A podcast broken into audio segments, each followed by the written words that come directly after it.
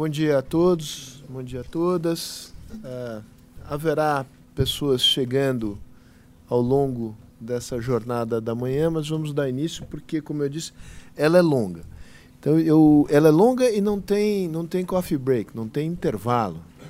Então, todo mundo tem que estar com o tanque abastecido aqui para poder voar até meio-dia e, e meia, salvo engano, ou, ou meio-dia. Né?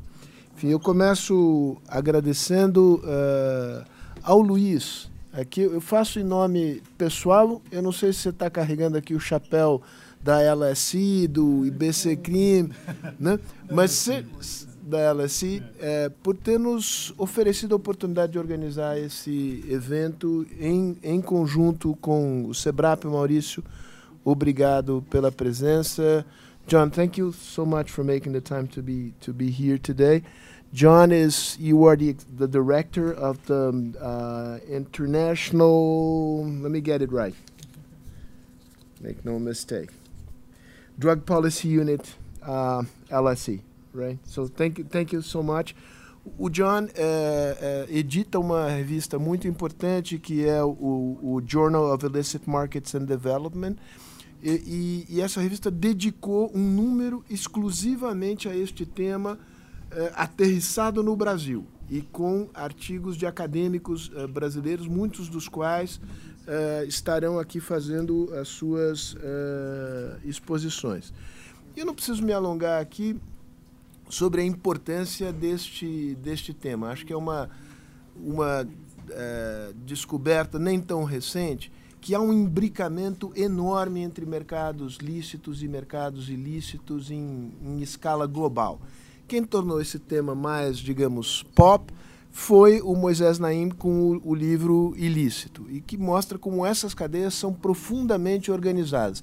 Eu, eu voltei da Itália recentemente e tive na região de, de Nápoles. E é, e é extraordinário, são extraordinárias as histórias que eh, você ouve a respeito da articulação entre eh, a China, a Camorra, a, alta a indústria da moda italiana, não são compartimentos estanques. Isso é um tema da polícia? Sim, é um tema da polícia. Mas não é só um tema da polícia, é um tema da sociologia e da, da, da economia das ciências sociais em geral. E acho que, seja do ponto de vista repressivo, seja do ponto de vista de outras políticas que não sejam repressivas para enfrentar esse tema, Quanto mais elas estiverem embasadas em pesquisa acadêmica sólida, melhor serão os, os resultados. Eu acho que esse é o espaço aqui interdisciplinar que traz gente de muita qualidade, traz gente. Deixa eu slow down aqui para facilitar a sua vida. É, é, e I'll, I'll, cut it short. É, é, e, então é isso, quer dizer, é, esse é o propósito dessa, dessa conversa. Não é a primeira que nós temos aqui, Luiz Guilherme já teve aqui falando exatamente desse tema. Fábio já esteve é, aqui conosco. Alguém de Law and Order tinha que ter, Fábio. Quando me, eu disse, não, não é possível. né? E, então, digamos, eu acho que esse é um, eu, eu, eu convido vocês a que a gente esse seja o, prim, o, segundo passo de uma, de uma jornada que a gente possa fazer na medida do possível é, juntos. Já me alonguei demais. É, passo a palavra a você, Guilherme, e depois a gente avança. Obrigado, Sérgio. Obrigado mais uma vez à, à Fundação Fernando Henrique por nos receber aqui, uh, por comprar o projeto uh, logo de saída, no meio de julho. Foi quase de graça, por isso que a gente Não, foi, ficou, ficou barato para todo mundo, foi, foi ótimo. É, quero agradecer também o John, em nome da LSI, que uh, teve uma se interessou pelo que está acontecendo no Brasil já há alguns anos e foi a partir de uma visita técnica que eles fizeram no ano passado que a gente, que essa ideia surgiu e é muito é muito gratificante chegar nesse ponto agora uh, e ter não só a revista publicada em inglês e em português, mas também fazer esse evento de lançamento aqui uh, para um público tão qualificado, com uma, chegando a, a uma quantidade tão grande de pessoas. É, agradecer também o Sebrap, no nome do Maurício, que também é, é, um parceiro de tanto tempo e em tantos momentos diferentes. É, tomara que isso seja de fato uma, uma parceria que, que renda mais frutos. Eu vou falar dois minutos só sobre a revista, uh, sobre essa edição especial. O John depois vai falar sobre a revista em geral. Uh, eu só queria dizer que por, um, por circunstâncias de férias e, e também de disponibilidade das pessoas, as pessoas que vão falar aqui hoje falam basicamente uh, sobre mercados de drogas, com a exceção da Marcela, que vai fazer uma abordagem diferente. Mas é, o, o, a, essa edição especial da revista ela não fala só de mercados ilícitos de drogas. É natural que a, os artigos tenham se, se concentrado mais nesse tema, porque é um tema muito candente no Brasil. Mas não é só disso que se trata. E uma das, um dos objetivos da revista era justamente mostrar que não é só de mercados ilícitos de droga que se deve discutir aqui. E existem é, várias outras discussões, e aí eu convido todo mundo que se interesse para olhar no, no, site da revista que o, o John vai mostrar os outros artigos, não só os que falam de, de políticas de drogas e suas consequências. É, nós também tentamos dar ampliar um pouco a representatividade dos artigos, então a gente tem não só artigos de Rio e São Paulo, mas também de outras regiões do país. Nós temos também uh, um artigo que é particularmente importante para mim, que é um artigo escrito por um, por um coletivo de pessoas que moram em, uh, em favelas do Rio de Janeiro, movimentos, que uma representante vai estar aqui hoje na última mesa. Então, agradeço de novo todos os participantes e particularmente a Fundação por ampliar e por deixar uh, que esse tipo de espaço seja disponibilizado também para as pessoas que são diretamente afetadas pelas políticas de drogas, particularmente, e pelas, pelas políticas públicas de repressão em geral. É, é isso, então é, acho que vamos deixar essa mesa mais curta para a gente poder ter mais tempo para discutir depois. Obrigado. Agora fala John, fala Maurício. Como é que é? Maurício, é? Vou falar rapidinho. Talvez o John fale como vai ter. Bom dia a todas e todos. É, eu vou fazer uma fala realmente bem, bem rápida, até porque eu estou na segunda mesa como debatedor, então aqui eu venho só, em nome do SEBRAP, agradecer ao Sérgio, à Fundação Fernando Henrique, que recebeu esse evento que o, o, o Guilherme planejou. É, o Sebrap dando um apoio talvez mais moral do que intelectual, mas é, agradecer muito ao, ao, Guilherme pela, pela iniciativa. É, era para estar tá aqui o, o presidente, recém-eleito presidente do Sebrap, que é o Marcos Nobre, mas ele está fora do país, então nessa mesa eu como pesquisador e coordenador de seminários do Sebrap é, é, vim representá-lo. Acho que o Sebrap, é, a gente, o Gabriel Feltran, que é um dos organizadores do dossiê, é um, um pesquisador ligado ao Sebrap, ao Centro de Estudos da Metrópole. É, o Gabriel tem me ajudado é, a trazer esse tema dos, dos mercados ilegais, do, do crime, da violência, para dentro do Sebrap. O Sebrap que completou 50 anos esse ano, não é um dos temas é, é, mais fortes em termos de agenda de pesquisa, mas no, na última década ele cresceu no Sebrap esse tema, então junto com Ronaldo Almeida, junto com Ana Paula Gaudiano, o Gabriel, nós temos e outros pesquisadores, nós temos trazido uh, esse tema para o Sebrap porque nos parece fundamental, é o que o Sérgio disse, acho que não dá mais para discutir uh, a democracia brasileira sem discutir os mercados ilegais, o crime e a violência. E nesse momento, especialmente, o SEBRAP, a, a nova diretoria, inclusive, está muito uh, ciente de que essa pauta, essa discussão foi uh, sequestrada por uma agenda regressiva e anticivilizatória. É, e acho que é o momento de nós discutirmos para ver o que, que nós fizemos de errado e não é, que permitimos isso, né? Então, o que, que nós temos que fazer para que a discussão sobre crime, violência, mercados ilegais, mercados de drogas, política de drogas, é, possa ter uma, uma, uma agenda de discussão tendo a razão e a civilização como marcos. Então, muito obrigado a, a, a, ao Sérgio novamente, ao John e à LSC, que é, é, deram essa oportunidade para que bra brasileiros escrevessem né, o, o, o, dossiê sobre o Brasil, que estávamos conversando lá fora, muitas vezes não há acesso em, em língua inglesa e, e os pesquisadores eh, não, não sabem o que é feito aqui por pesquisadores brasileiros. E, e o John, eh, me lembro dele especialmente porque ele assistiu lá na Costa Rica ao nascimento da Plataforma Brasileira de Política de Drogas.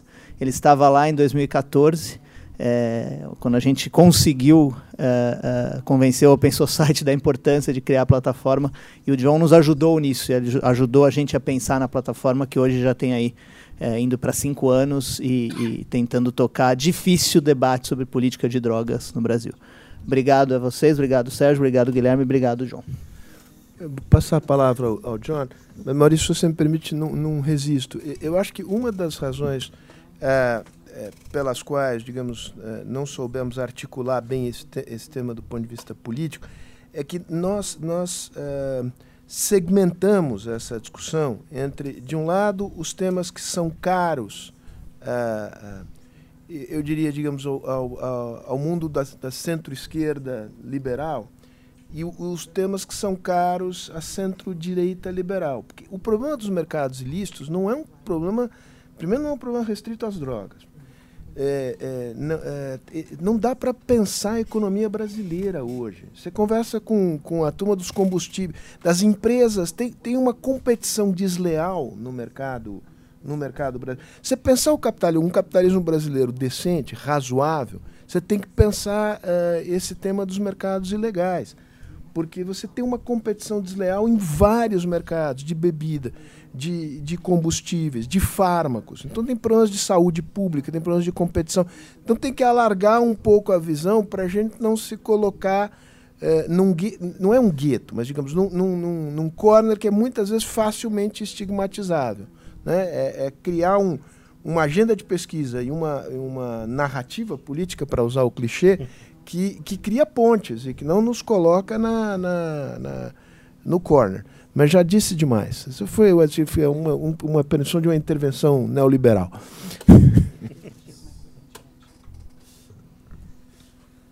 Okay, well, thank you. I, I will try to keep this short. Um, this is the more formal presentation, I think, of the panel, but I think I'd be remiss being here not using it as a chance to promote this journal that we've launched and, frankly, that I'm very, very proud of.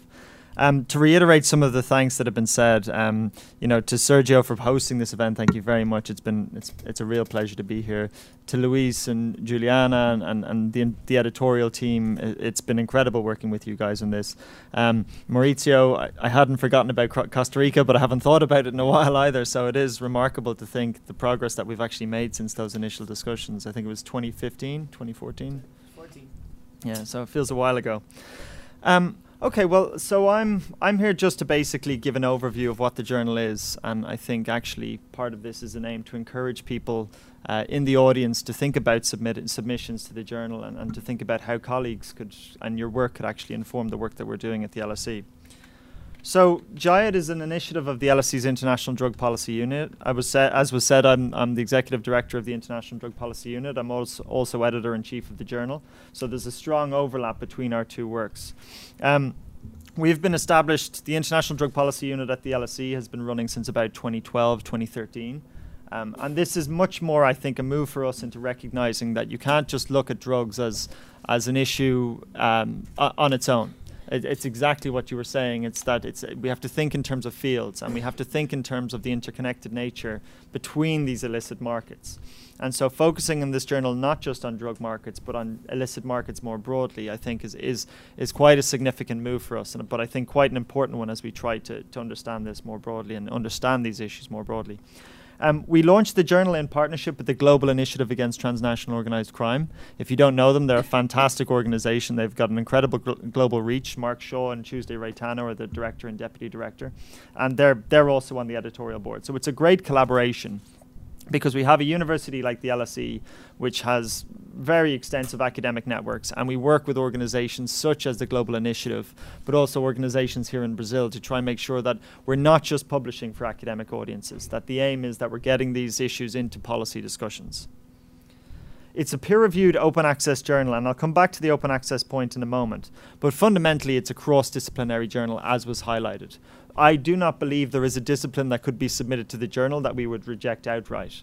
Um, humanities, hard sciences, social sciences, whatever it is, I think everything has, in some way, something to say on this issue of illicit economies and development.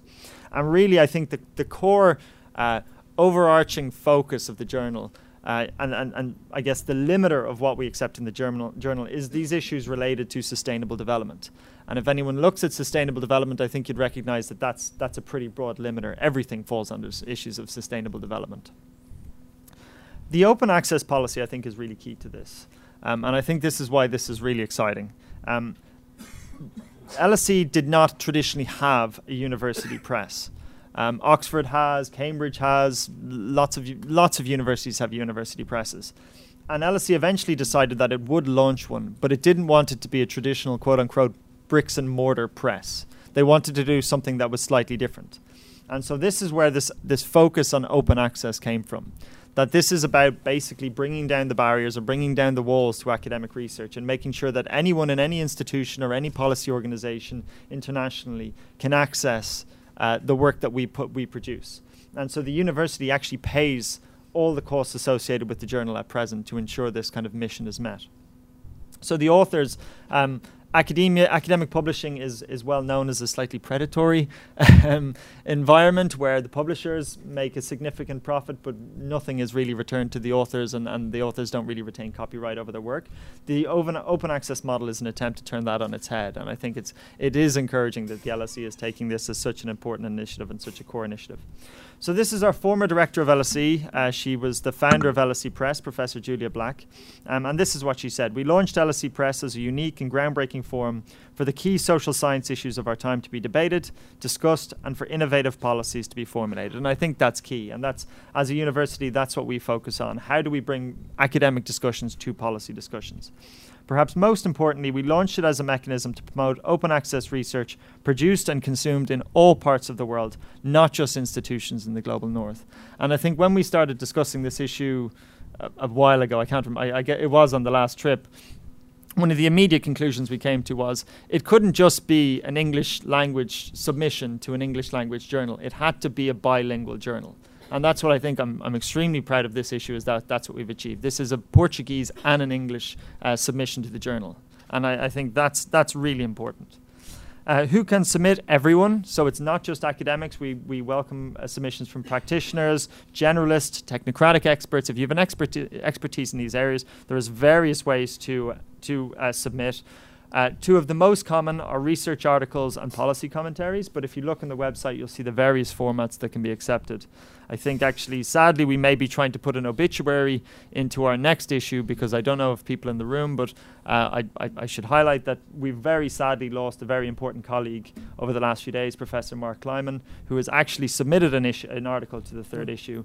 Um, but, it, but it is with a very sad regret that I, I, I would like to just remember him at this event. And, um, and, and yeah, I hope we can do something to mem- memorialize him in the third issue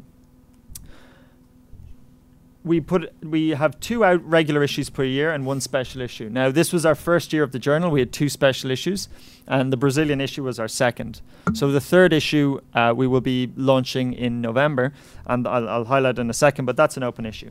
So the first one, which is fully available online line now, is was a very much a thematic focus. How do you make this link, and how do we conceptualize this link between illicit economies and development? And I think that was very important for us as a journal and the first stage to really set that out. And, and we had many articles kind of trying to address these key questions of how do you think of the overlap between these topics. And I can this quote I think gives some summary of how we addressed it. Um, but I, I, would encourage everyone to, to have a look at it online. Sadly, it's not in Portuguese and English, but but uh, we, we, we do what we can. And then the second issue was that was was the one that we're here to look at today. The third issue then will be on it's an open call, but we have a special section on the issue of regulation. And I think, given the context of what's happening in Canada, the United States, Uruguay, but not just on, and that's that's just comes to mind in cannabis. But when we think of issues of illicit and illicit tra- uh, tobacco trades, um, people moving, um, wildlife, all of these illicit economy issues, the fundamental question of what does regulation mean?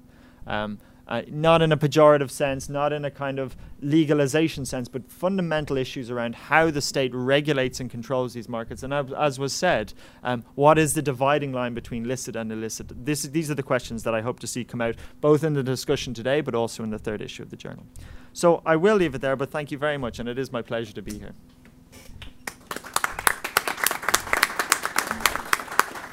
Bom dia. Eu Antes de mais nada, queria agradecer né, o convite do Luiz Guilherme, também da Fundação Fernando Henrique, né, por estar acolhendo o evento. É realmente um prazer poder estar diante de uma audiência como essa, apresentando alguns resultados de pesquisas recentes que eu tenho feito em favelas e loteamentos, periferias no Rio de Janeiro. É, eu preparei uma fala, então vou pedir licença a todos para acompanhar mais ou menos a leitura, apenas para controlar o tempo e não me estender além do necessário. Eu acho que antes de mais nada eu devo dizer que eu sou socióloga urbana. Eu estudo especialmente produção da cidade. Nos últimos anos eu venho me dedicando é, às políticas de habitação de interesse social. Acho que é um ponto de partida importante, porque ao contrário da Carolina que vai falar em seguida, eu não estudo a segurança pública, problemas de violência urbana especificamente.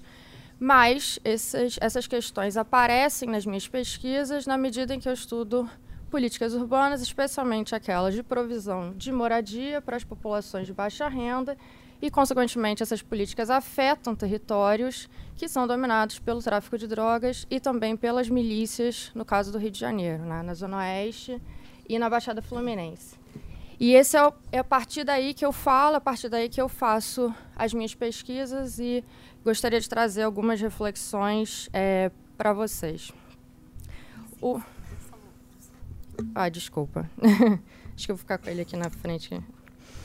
É, eu vou fazer um, apenas a título de contextualização. Eu tenho me dedicado, me dediquei ao longo da pós-graduação, tanto no mestrado como no doutorado, é, a estudar políticas de habitação social, tanto de urbanização de favelas como de construção de conjuntos habitacionais. E especificamente acompanhei, fiz essas pesquisas acompanhando o trabalho social, que é um segmento né, das nossas políticas urbanas dedicado a fazer diagnósticos sociais das áreas de intervenção, é, cadastramento dos, dos moradores em programas sociais, e é um tipo de atividade realizado por, um, por agentes comunitárias, em geral mulheres, e aí tem um crivo de gênero significativo, que são muitas vezes, na maioria das vezes, elas mesmas moradoras das favelas que serão objetos de intervenção. Eu acompanhei, eu, na dissertação, eu estudei o surgimento dessas figuras, que data do final dos anos 70, do período da nossa redemocratização, é, especialmente no caso do Rio de Janeiro, né, vinculado às primeiras políticas de urbanização de favelas, quando né, a prefeitura da cidade resolveu né, pôr fim a política de remoções, que então imperava, havia imperado nos anos 60 e 70, e começar a fazer algumas obras de construção de infraestruturas é, urbanas e prestação de serviços nas próprias nessas próprias localidades. Nesse momento, houve contratação de uma série de moradores de favelas, algumas das quais né, envolvidas em vários movimentos sociais urbanos, de luta por serviços vários, né, para as favelas e a transformação, em grande medida, desse trabalho de base dos movimentos sociais em um mercado de trabalho social que veio se consolidar nos últimos anos seguintes. Na tese, eu acabei expandindo um pouco o escopo da pesquisa para acompanhar também o mercado da construção civil, especialmente o surgimento do nicho da urbanização e saneamento dentro da construção civil, né, um, uma parte do setor dedicado a esse tipo de obras, a provisão de serviços e infraestruturas urbanas eh, nas favelas, loteamentos, enfim, periferias do Rio de Janeiro. Eu falo isso porque foi a partir dos vários anos, sete ou oito anos, acompanhando essas agentes comunitárias, que eu percorri várias favelas, vários loteamentos na Zona Oeste, alguns na Baixada Fluminense, que são dominados tanto por tráfico quanto por milícia. E é no artigo especificamente, que eu publiquei no, no Journal, eu trato exatamente das interações que essas mulheres, agentes comunitárias, tem com os traficantes de drogas e com milicianos para negociar a implementação das políticas urbanas. É, além de acompanhar em campo essas mulheres, eu trabalhei já como consultora de algumas políticas urbanas. É, o PP Social, né, que se seguiu a pacificação das favelas para a implementação de várias políticas sociais nas favelas que estavam sob intervenção e ocupação da Polícia Militar no Rio Morar Carioca, que foi uma política de urbanização de favelas lançada pela prefeitura em 2010, com objetivo, naquele momento ambicioso, de urbanização de todas as favelas da cidade. Por duas vezes no próprio Minha Casa Minha Vida, mas não no Rio de Janeiro, é, em Ribeirão das Neves, na, em grande, na Grande Belo Horizonte e também em São José de Ribamar, na Grande São Luís.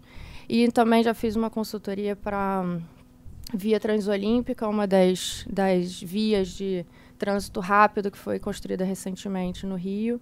É, em todos esses casos, eu cito essas experiências pelo seguinte: em todos esses casos, é, gestores das políticas públicas é, sistematicamente, né, com, com muita recorrência, se preocupavam com o fato de que, apesar de todas as obras de intervenção das políticas sociais, da construção de várias infraestruturas, dos vários serviços prestados nas favelas, da construção de conjuntos habitacionais, ainda assim o tráfico de drogas e as milícias continuavam funcionando nesses territórios. E aí, um, um, caso específico mais recente, que foi uma chamada da Caixa Econômica Federal de 2014, de, foi uma licitação, um, uma chamada para projetos de intervenção em 12 condomínios populares do Minha Casa Minha Vida, em todo o território nacional, exatamente para combater, né, para diagnosticar e combater, propor formas de combate ao problema da segurança pública que acontecia no Rio, em Minas Gerais, São, São Luís do Maranhão, em tantas outras cidades do, do país. Em todos esses casos, é, e aí eu pude acompanhar do ponto de vista da própria implementação né, das políticas públicas, o que chamava atenção aos gestores era que o trabalho social não era suficiente né, em criar laços de solidariedade, redes suficientemente fortes, das quais emergisse uma organização política entre os moradores, os beneficiários das políticas, que pudesse resistir à expansão desses atores criminais tráfico de drogas e milícias. E o discurso se repetiu nessas várias experiências com políticas urbanas que eu pude dialogar ao lado daqueles que são proponentes das políticas urbanas. É, que o trabalho social realizado por essas agentes comunitárias que eu vim acompanhando em campo na minha pesquisa acadêmica de mestrado e doutorado, ele não era suficiente, ele era falho né, em criar realmente formas de organização comunitária que servissem à resistência, de alguma maneira, ou freio a várias práticas informais, ilícitas e ilegais. Só que o outro lado disso era que eu acompanhava em campo o trabalho dessas agentes comunitárias na ponta, né, na negociação, no, durante os vários diagnósticos sociais, cadastramentos, mobilizações comunitárias que elas vinham realizando nas áreas que seriam objeto de intervenção por essas e tantas outras políticas urbanas. E o que aparecia conversando com elas era uma história bastante diferente.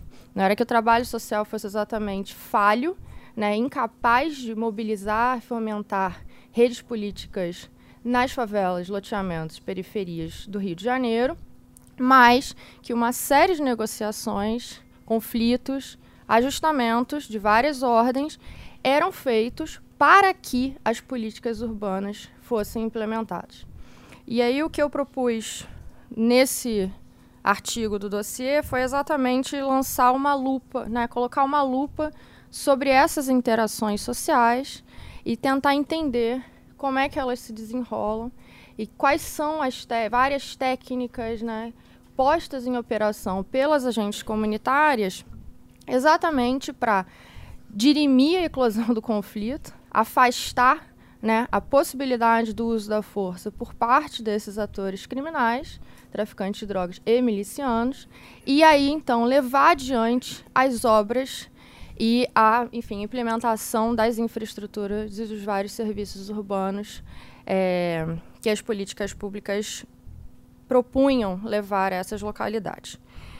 E aí eu antes de propriamente fazer uma descrição mais analítica para vocês do que está envolvido nessas interações, eu só gostaria de frisar que esse tipo de prática, dessas negociações, esses conflitos, esses ajustamentos, Em primeiro lugar, de maneira alguma, eles excluem o medo, os dilemas morais vários, os desafios políticos muito significativos que essas, dos quais essas mulheres têm muita consciência. Né? São estratégias para afastar a possibilidade do uso da força contra elas e contra tantos é, trabalhadores da construção civil que estão nos canteiros de obras, né, fazendo a é, realmente produzindo as infraestruturas urbanas. Em segundo lugar, que não se tratam de negociações é, relativas a um ou outro governo, nem a prefeitura, nem governo do estado, nem governo federal, mas um conjunto de práticas que foram se desenvolvendo ao longo das últimas três, quatro décadas no Rio de Janeiro, e aí né, falo especificamente do caso do Rio de Janeiro, e que perpassaram experiências do projeto Mutirão Remunerado nos anos 80, é, programa de urbanização Favela Bairro, né, um dos nossos principais programas de urbanização de favelas, alçado a nível internacional, com uma experiência modelo de ser levada para outros países. Também a Minha Casa Minha Vida, na mais recente política de habitação de interesse social. É, dito isso, eu vou Vou tentar, enfim, não, não me alongar tanto, mas trazer alguns elementos que eu acho mais significativos das negociações que essas agentes comunitárias das políticas de habitação de interesse social levam adiante com traficantes de drogas por um lado e com milicianos por outro. E eu acho que existem algumas diferenças que são importantes que a gente leve em consideração, exatamente para a gente compreender como, afinal de contas, esses mercados de drogas e de segurança, eles vêm se consolidando e se expandindo, porque são mecanismos um pouco sutis, mas significativos que levam, fazem com que eles se expandam pela cidade. É, começando pelo, pelos traficantes de drogas. Em primeiro lugar, é, as, o que as agentes comunitárias dessas políticas urbanas levam em consideração é tentar compreender se, os traficantes que dominam as áreas sob intervenção são algum tipo de bicho ruim, eu vou me referir a vários termos nativos, claro, né? É, ou se são né, pessoas com quem haja possibilidade de algum tipo de negociação. No caso dos bichos ruins, simplesmente traficantes cruéis, com quem né, famosos pelo uso indiscriminado da força, né, por vários assassinatos ou é, violências de, de outra, física de outra ordem, não é possível negociar. Né? É há simplesmente uma submissão pelo medo. Mas com aqueles outros, em alguns outros casos, é possível reivindicar é um conjunto de relações que viabilize é, aproximações, né, certas maneiras de se chamar a atenção que afastem a possibilidade do uso da força e que permitam a realização das obras. Nesse caso, com, com traficantes que deem alguma abertura para a negociação, a primeira coisa a ser levada em consideração, e um elemento muito importante, é, são os laços de vizinhança né, a existência mesmo de relações de proximidade de alguma natureza, especialmente comunitárias, que permitam que essas agentes comunitárias, especialmente nesse caso, aquelas que trabalham nas favelas onde elas mesmas residem, possam reivindicar né, uma certa, um laço social que garanta a mobilização de um certo ideal de bem da comunidade né, as relações de vizinhança, elas garantem que é, uma aproximação, né, a conhecer a família, conhecer, é, sab saber que aqueles traficantes são crias daquela, daquele lugar, dos quais se conhece a família, parentes, amigos, com quem se tem algum tipo de passado compartilhado, permite uma aproximação e essa, no, e essa tentativa de justificar os vários serviços urbanos como melhorias que vão ser compartilhadas por todos aqueles que moram nas favelas. Então, né, pavimentação, calçamento, saneamento básico, iluminação são benefícios que vão ser levados a todos na comunidade, independentemente da licitude da sua forma de vida. Uma segunda esse, esse, essa reivindicação né, de laços de vizinhança que permita mobilizar a noção de um bem de, da comunidade funciona especificamente mais facilmente para aquelas que trabalham onde residem. Mas não apenas, né? Além dessa, dessa primeira técnica né, de é, aproximação, é ainda uma segunda forma é tentar se aproximar desses traficantes considerando nos meninos que se envolveram com o tráfico de drogas.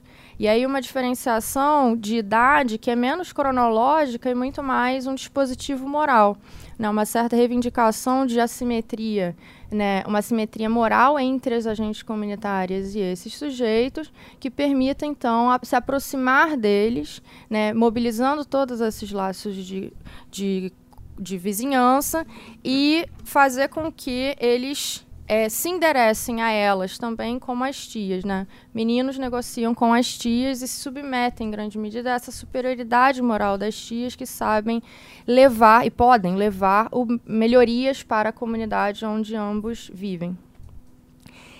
Esse, essa reivindicação de uma certa superioridade moral é, não está colocada no caso para as agentes comunitárias mais jovens. Né? Eu fui tentando fazer uma série de pequenas distinções entre todos os né, é, todas as qualificações sociais né, que vão sendo mobilizadas para enquadrar essas interações das agentes comunitárias com os traficantes e depois com os milicianos. Na impossibilidade, na inexistência de relações de vizinhança e também dessa, dessa reivindicação de superioridade moral, uma alternativa que se coloca é simplesmente tentar justificar as obras, as políticas urbanas, como uma, um bem para o negócio. E aí a gente muda, a gente se desloca né, da noção do bem para a comunidade, que mobiliza né, uma tentativa de colo coloca entre parênteses a ilicitude da, da forma de vida, reivindica relações de vizinhança e reivindica uma relação, uma superioridade moral, e a gente se desloca para uma segunda tentativa de justificar esses serviços, essas infraestruturas urbanas, pensando em como eles, aqueles vários serviços, a pavimentação vai facilitar a chegada dos clientes, a iluminação vai facilitar é, a própria organização da boca, a, as praças vão facilitar a própria disposição de gerentes e soldados do tráfico de drogas. E aí, nesse caso, a gente vai começa a, a se aproximar de um conjunto de, de argumentos que estão, né, de novo, sempre se é, pondo entre parênteses a ilicitude da atividade, mas nesse caso se interessando aos traficantes de drogas como comerciantes, como homens que têm um negócio e tentam, enfim, argumentar em termos de como é que essas infraestruturas como é que essas infraestruturas vão beneficiar a condução desse negócio. É, é também esta forma de aproximação e de argumentação com base no bom, no que é bom para o negócio, que é a maneira de se aproximar dos milicianos. E essa é, por excelência, a maneira de se aproximar dos milicianos. É, nos milicianos nunca são meninos envolvidos com atividades ilícitas. Os milicianos são sempre caras. São sempre homens formados que têm negócios consolidados, interesses econômicos bastante claros. Né? A possibilidade de relações de vizinhança, pelo menos no, nos casos que eu vim acompanhando nos últimos anos, nas dezenas de entrevistas com, com agentes comunitários que eu fiz, a, a, o, essa superioridade moral nunca foi colocada como uma possibilidade em relação aos milicianos. Eles são sempre donos de negócios que têm que ser tratados como tais. De novo, sempre o ponto de partida é pôr entre parênteses, suspender qualquer julgamento sobre a licitude das atividades. Mas aqui o argumento se direciona nessa, é, no que é aquilo que é bom para o negócio. Só que ao contrário dos traficantes de drogas, no caso da milícia, e isso é uma reflexão que temos feito conjuntamente no Rio, ela controla um mercado de segurança né? Ela vende segurança de maneira ilícita. E aí uma série de reflexões que, que eu venho fazendo nos últimos anos sobre também a especificidade desta segurança né, provida pelos milicianos, é, acompanhando uma, reflexões feitas por pelo professor Michel Missi, também lá da UFRJ, a segurança oferecida pelos milicianos, ela passa por um controle político de certos territórios. Em grande medida, o que as políticas urbanas fazem é alimentar e expandir o controle de associações de moradores, que, por sua vez, né, uma vez controlando novos territórios, expandem esse mercado de segurança. Então, ela se, a, a, segurança é uma mercadoria que se valoriza pela demanda. Né? Quanto mais pessoas demandam segurança, menos gente quer ficar de fora da, da, do mercado de segurança, mais gente paga pelo, pela segurança. Então, conforme as políticas urbanas elas expandem áreas de controle das milícias né, é, para uma série de negociações. Isso eu vi acontecer na Zona Oeste, alguns pontos da Baixada Fluminense, onde eu fiz pesquisa. Ela acaba expandindo as áreas das sob controle das associações de moradores, que por sua vez levam então expandem o mercado de segurança a reboque. Para não me alongar muito, o Sérgio já me deu uma um limite aqui de tempo. É, eu só queria, eu queria frisar que as o que, essa série de negociações que as agentes comunitárias fazem com esses atores é, criminais, elas é um, é um argumento sensível, né? Porque de maneira alguma ele pretende dizer que há interesse, qualquer interesse escuso por trás dessas negociações. Mas é, são, em grande medida, essas negociações e, que vêm permitindo que a própria implementação das políticas urbanas, das políticas de habitação de interesse social sejam feitas. Né? As políticas de moradia, por excelência, elas se territorializam. E na medida em que se territorializam, elas animam mercados vários. mercado imobiliário, mas também mercado de segurança e mercado de drogas. E, gente, e, é importante levar em consideração como é que, em grande medida, essa, essas políticas né, do Estado elas também vão alimentando certas políticas criminais, no é argumento que Gabriel Feltrano tem feito nos últimos anos. E só para fe fechar, deixando bem claro o dilema moral vivido por essas agentes comunitárias e os desafios políticos que elas dos quais elas têm consci bastante consciência de enfrentar, é, eu termino reproduzindo para vocês uma expressão que é muito recorrente entre as agentes comunitárias, que diz o seguinte: é, dizem elas, né? Enquanto Estado, nós mentimos para os moradores das favelas, dos loteamentos, mas enquanto moradoras das mesmas favelas que serão atendidas, nós sofremos com as mentiras que nós mesmas contamos. E isso é uma, uma, uma fala absolutamente recorrente e eu acho que ela captura muito do dilema moral que elas enfrentam, de elas terem, de maneira invisível, que negociar com esses atores para que engenheiros, assistentes sociais, arquitetos, urbanistas possam implementar as, suas, as políticas e garantir o direito à moradia, em grande medida.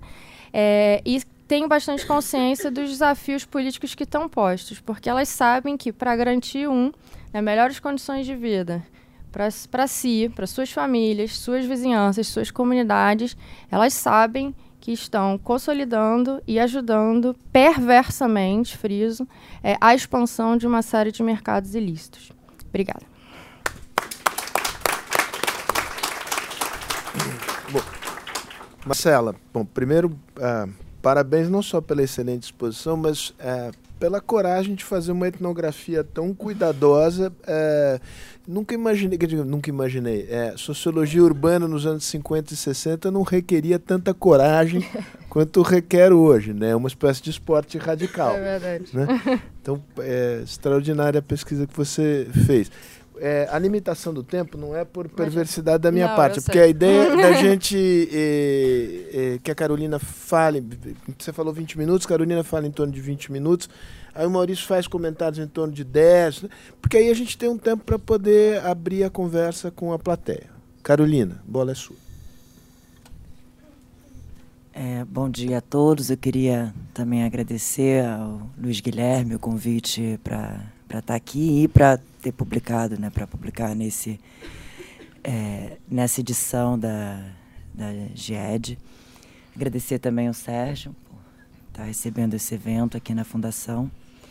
É, eu, o que eu vou apresentar aqui é um artigo que foi escrito não só por mim, mas é, eu escrevi em parceria com o Daniel Irata, que é professor da Universidade Federal Fluminense, onde eu trabalho também. E é, essa dobradinha, essa parceria, teve como intenção, enfim, fazer uma comparação entre o varejo de drogas no Rio de Janeiro e São Paulo, nas cidades do Rio de Janeiro e São Paulo. É, eu fiz um trabalho de campo por mais de dois anos é, durante minha pesquisa de tese de doutorado, um trabalho de campo com traficantes e assaltantes em favelas controladas pelo Comando Vermelho no Rio de Janeiro. E o Daniel também tem uma, uma experiência de campo em quebradas da Zona Sul de São Paulo. É, e esse, essa parceria foi importante para estabelecer alguns contrapontos que eu acho que, evidentemente, não são reflexões só nossas, são reflexões estabelecidas num diálogo com, é, com um conhecimento que vem se acumulando a partir de uma série de pesquisas etnográficas sobre o crime é, ao longo dos anos 2000. E enfim, então é, é, uma pesquisa que é bastante devedora né, dessa parceria com uma série de outros pesquisadores. É, no caso que a gente está considerou importante, especialmente para expor para um público internacional, porque muitas vezes o Rio de Janeiro acaba aparecendo como um parâmetro para refletir sobre a violência no Brasil, sendo que o Rio de Janeiro é um caso extremamente peculiar. Né? A forma como o controle é, é, é, sobre territórios é exercido por traficantes de drogas ostensivamente armados, né? essas disputas por soberania é, territorial entre facções e entre polícia e crime é, não ocorre da mesma maneira em praticamente nenhum território no Brasil. Então, acaba sendo um, um enfim, um, Rio de Janeiro acaba sendo um laboratório para testar uma série de políticas de segurança pública e uma vitrine para enfim, que serve para projetar né, a imagem do, da questão de segurança pública no Brasil, mas é um caso muito particular. E o contraponto com São Paulo, que é uma cidade, enfim, maior ainda do que Rio de Janeiro, enfim, cidade mais importante eh, economicamente do país, é, é um contraponto que ajuda a esclarecer alguns equívocos, né? E muitas vezes a reflexão sobre o PCC, sobre a questão da segurança pública em São Paulo acaba tomando, né, eh, se baseando um pouco, a imaginação das pessoas leva o Rio de Janeiro e a representação da violência urbana, tal como ela se coloca no Rio de Janeiro, em consideração. É, o que coloca, né, a, a, a, gente toma como ponto de partida nesse trabalho a representação da violência urbana, algo que é trabalhado pelo Luiz Antônio Machado da Silva, é, e que remete à percepção por parte dos habitantes das cidades de, do crescimento de ameaças à segurança é, pessoal e patrimonial, né? E que, é, de alguma maneira, é, o que há em comum entre Rio de Janeiro e São Paulo é a percepção e é, certa constatação de que o tráfico de drogas vai fornecer as bases materiais para a reprodução desses modos de sociabilidade é, é, ligados à violência urbana. Só que é, o Rio de Janeiro, é, ele, o tráfico de drogas, ele acaba organizando o campo dos ilegalismos populares de uma maneira que não se observa em São Paulo, onde o, o tráfico não assume uma posição tão central no, na, na, organização dos coletivos criminais. A gente vai chegar, é, eu vou passar por esse ponto, mas é, basicamente o, o, o, Rio de Janeiro ele tem uma situação muito particular que não à toa foi inspirar as metáforas da guerra utilizadas hoje é, para refletir sobre os conflitos urbanos relacionados à, enfim, violência, a criminalidade comum violenta, ela tem como inspiração os conflitos entre polícia e tráfico nas favelas do Rio de Janeiro, né? E acaba se transpondo essa metáfora da guerra para pensar o combate ao crime de uma maneira mais geral é, no, no resto do país. Mas a, a, a situação do Rio de Janeiro é, é enfim, é bastante é, distinta, especialmente agora. A gente está num momento é, de intensificação de conflitos armados violentos no Rio, Para vocês terem uma noção, os dados mais atuais mostram que atualmente um terço, nesse ano, um terço das mortes violentas ocorridas no Rio de Janeiro foram praticadas pela polícia. É, são dados novos que o SESEC tem divulgado e, inclusive, na zona sul do Rio de Janeiro, é mais da metade das mortes violentas são praticadas pela polícia. Então, isso é um dado muito alarmante. Em São Paulo, a situação não é, é, é não é semelhante. São Paulo, é, enfim, ao passo que a, o extermínio aparece como um dispositivo de regulação do crime no Rio de Janeiro, é, de modo que em São Paulo é o encarceramento em massa que vai se destacar, né? não tem a taxa de letalidade violenta é, é, resultante dos homicídios decorrentes de oposição à intervenção policial é muito mais baixa em São Paulo do que no Rio de Janeiro, mas a taxa de encarceramento é muito mais alta. Então você encontra políticas de segurança pública, assim, no Rio de Janeiro a taxa de encarceramento, por mais que tenha subido muito nos últimos anos, ela é abaixo da média nacional ainda, diferente de São Paulo, que tem uma das taxas mais altas do, do país. Então a gente tem modos de lidar, modos de regular os mercados ilegais bastante distintos é, nas diferentes cidades. E, e, mais um ponto comum que torna é, esses contextos bastante comparáveis é também o fato de que a organização da criminalidade, né, enfim, tanto no estado do Rio de Janeiro de uma maneira geral, quanto em São Paulo, o PCC, como as facções do Rio de Janeiro, CV, ADA, TCP, é, foram, enfim, a organização da criminalidade ela se deu principalmente a partir das prisões, né? Tiveram como é, no início, o Rio de Janeiro, acho que antecede esse processo de organização da criminalidade dentro das prisões em cerca de 20 anos. Esse processo é anterior, né, no caso do Comando Vermelho, é, mas é, é, tem o mesmo movimento de iniciar esse processo de organização enquanto movimentos sociais de presos reivindicando é, é, demandas, né, melhorias reivindicadas, direcionadas, reivindicações direcionadas à é, administração penitenciária, à direção dos presídios e também com o intuito de regular o próprio convívio entre presos e um certo lapso temporal até essas organizações passarem a regular mercados fora do espaço prisional. Que, enfim, ambos os estados têm mais ou menos um 10, an 10 anos de lapso temporal. É, para efetuar assim uma estabelecer alguns pontos, alguns contrapontos, a gente separou mais ou menos em três eixos de discussão. Uma discussão sobre os lugares de mercado do tráfico, como que vai se organizar o varejo de drogas localmente, os coletivos de criminais, ou seja, como que é, é, é, esses traficantes vão se organizar é, em coletivos e uh, os arranjos entre tráfico, território e as forças de ordem, basicamente como se dá a relação com a polícia. Então, é, é curioso notar que existe o mesmo conceito, mesmo categoria nativa de firma é, para lidar com a organização local do varejo de drogas, tanto no Rio de Janeiro quanto em São Paulo, em que há um certo modelo empresarial com firmas locais do tráfico de drogas. E também é, uma série de posições semelhantes são ocupadas em cada uma das cidades. E, basicamente, uma boca de fumo no Rio de Janeiro, Piqueira, em São Paulo, vai se organizar a partir de um patrão com gerentes e vapores que vão os vapores que vão efetuar a venda diretamente. Ainda existem figuras como o campana em São Paulo, mais ou menos equivalente ao olheiro ou fogueteiro, que é a pessoa encarregada de avisar sobre a chegada da polícia também como figuras bastante equivalentes, tanto no Rio de Janeiro quanto em São Paulo. É, no entanto, existe uma figura no tráfico de drogas do Rio de Janeiro que não existe em São Paulo, que é a figura do soldado. A figura de é, é, é um, pessoas designadas estritamente para funções bélicas, de é, que responsáveis pela contenção da boca de fumo, pela é, resistência armada à atuação tanto da polícia quanto as tentativas de invasão por traficantes rivais ou milicianos. Essa figura não existe em São Paulo, que diz, ou seja, não existe ninguém que esteja encarregado de funções estritamente bélicas nas biqueiras de São Paulo. Isso diz bastante sobre como esses mercados se configuram em cada cidade, né?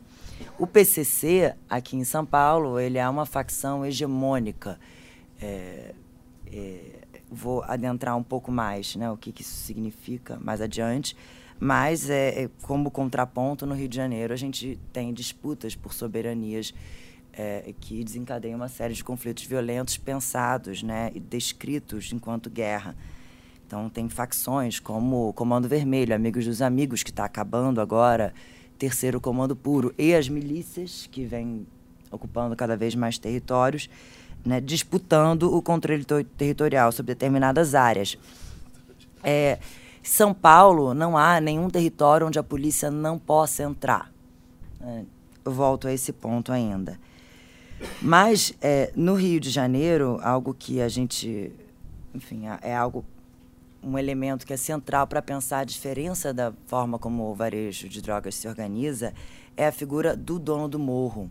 Não existe uma figura como o dono do morro em São Paulo. Você pode existir o patrão de uma biqueira de drogas. Ele vai ser é, o dono dos negócios em um ponto de vendas, ou dois, três, mas ele não é dono de um bairro, de uma quebrada inteira. Essa figura a figura do dono do Morro do Rio de Janeiro, ela antecede, inclusive, o tráfico de drogas. Existem relatos né, jornalísticos de figuras de valentes que se colocaria numa posição de liderança local, de mediação dos conflitos locais. Então, essa figura antecede a própria organização do varejo de drogas. E, no caso do Rio, acaba que, é, é, um próprio, como o próprio nome dono do morro expressa, há uma ênfase na posse, na posse sobre o território, ou seja, ele é dono e, e, ele detém o direito de exploração dos pontos comerciais, né, do tráfico de drogas, num determinado território mais vasto que pode incluir uma série de pontos de venda. Isso acaba exigindo algumas diferenças no modo organizacional desses negócios, porque é, produz uma diferença de escala.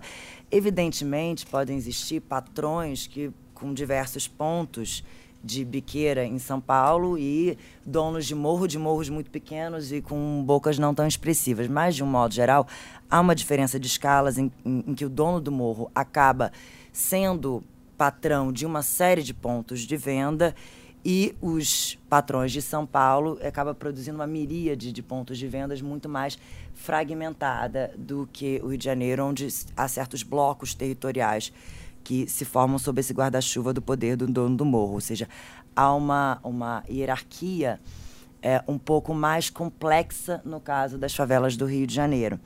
Porque, especialmente porque esses donos do morro, na maioria dos casos, eles estão presos ou é, vivem fora do morro, porque senão a polícia entra e prende eles.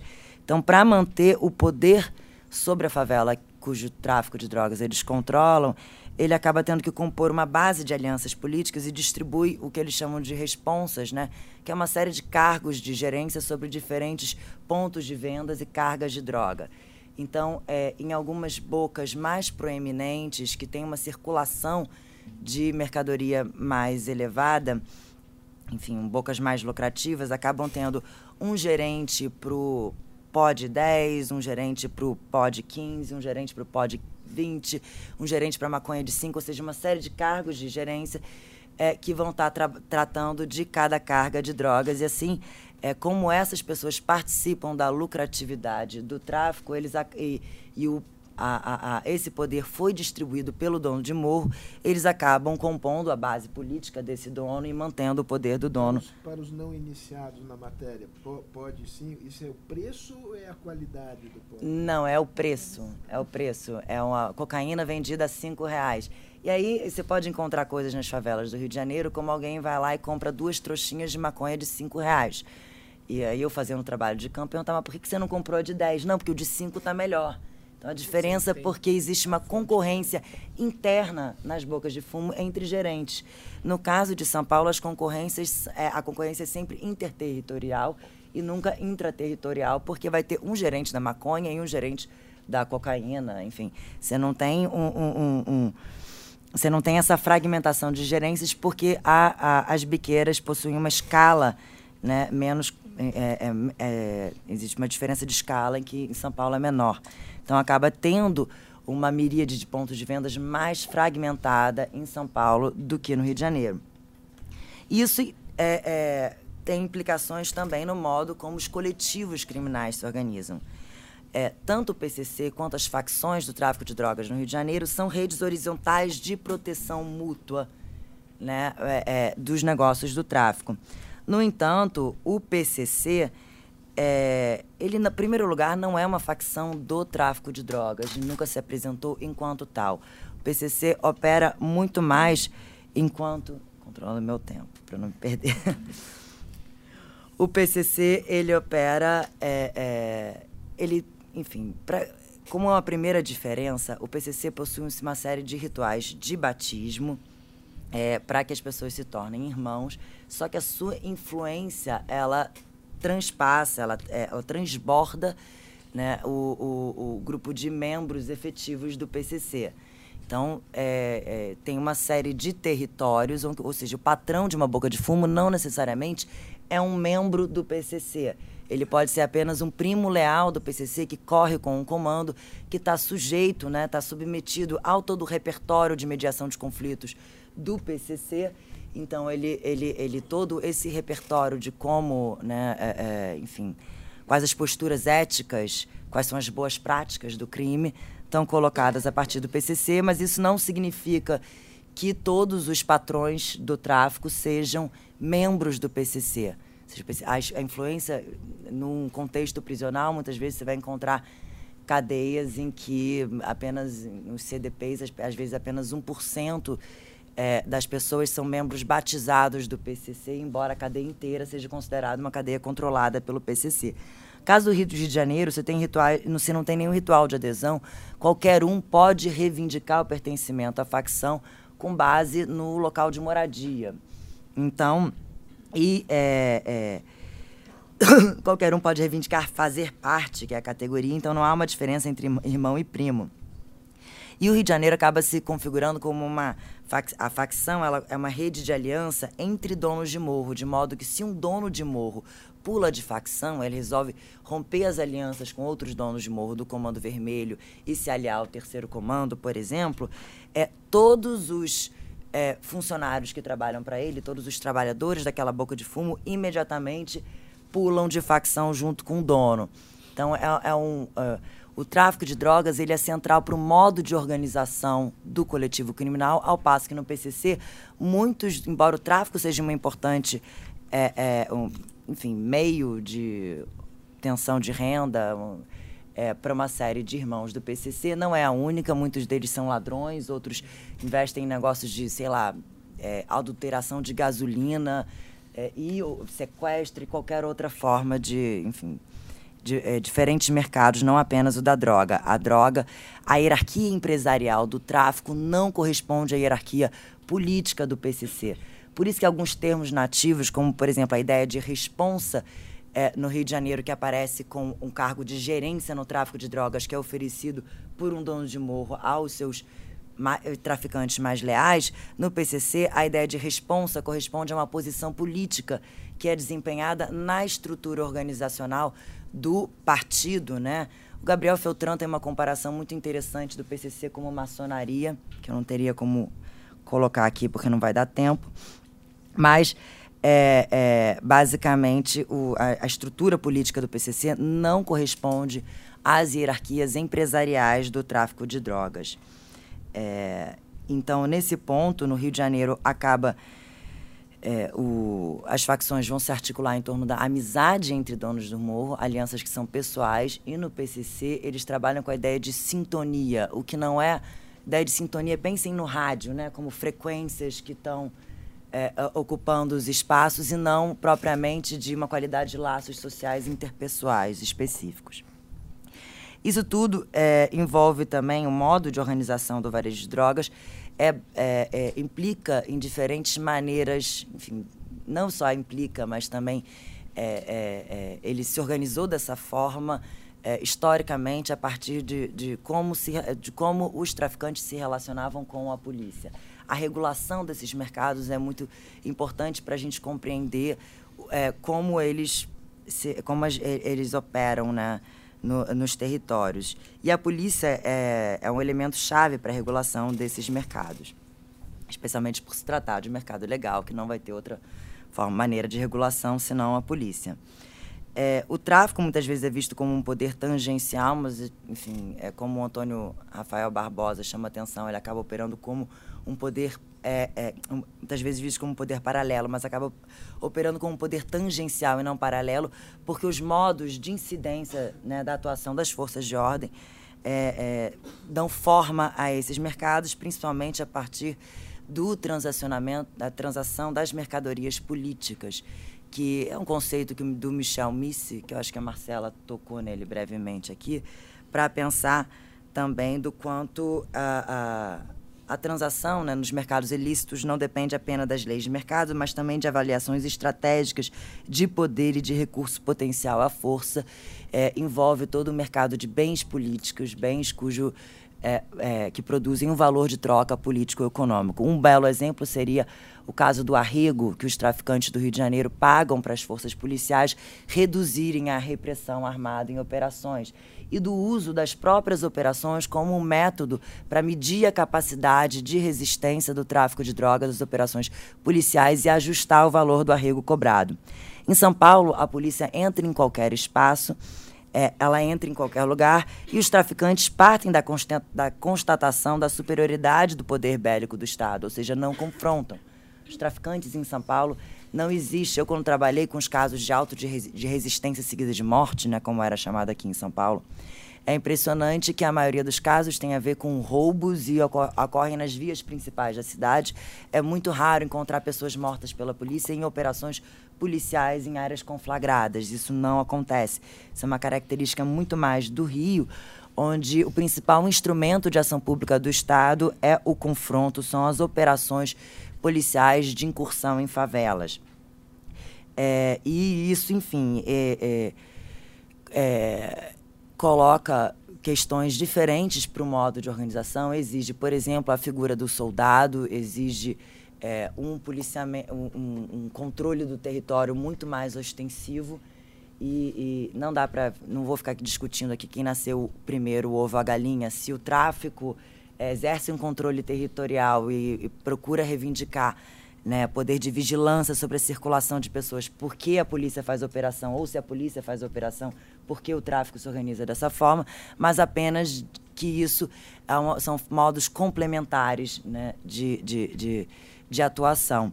Por algum tempo, as, a, as UPPs tentaram subverter, transformar essa relação entre polícia e tráfico durante algum um, um período em alguns territórios, a partir da, de ocupações militares estáveis, tentando produzir a contiguidade entre polícia e tráfico e alterando esses arranjos de poder locais, mas isso evidentemente acabou não se sustentando, entrou em colapso e esse modelo acabou. A gente está de volta no modelo de operações é, é, de incursão policial, é, é incursões pontuais, né? É, é, que tem resultado numa letalidade que é, alarmante demais no caso do Rio de Janeiro. Ano passado foram 1.500 pessoas mortas pela polícia no estado do Rio de Janeiro. Esse ano vai, já vai superar. e, e, e é e eh, em São Paulo, ao mesmo tempo, a questão do encarceramento massa como modo de regulação desse mercado, enfim, coloca qual seria. Eh, você tem de um lado no Rio de Janeiro o extermínio como solução, em São Paulo o encarceramento massa como solução, e a gente consegue perceber que por mais que a polícia mate cada vez mais e prenda cada vez mais, isso não afeta a maneira como o tráfico se organiza, mas é, é, é, é acabou, na verdade, o que se conseguiu a partir desse encarceramento em massa foi é, e transferências de presos do PCC para o resto do Brasil foi espalhar o PCC no país inteiro e cada vez mais fortalecer as próprias bases políticas do PCC. Enfim, eu queria apenas levantar, acho que eu já passei do meu tempo, algumas questões para reflexão a partir desses diferentes modos de organização do tráfico e modos, né, é, é, políticas de regulação desses mercados e, e que são igualmente catastróficas.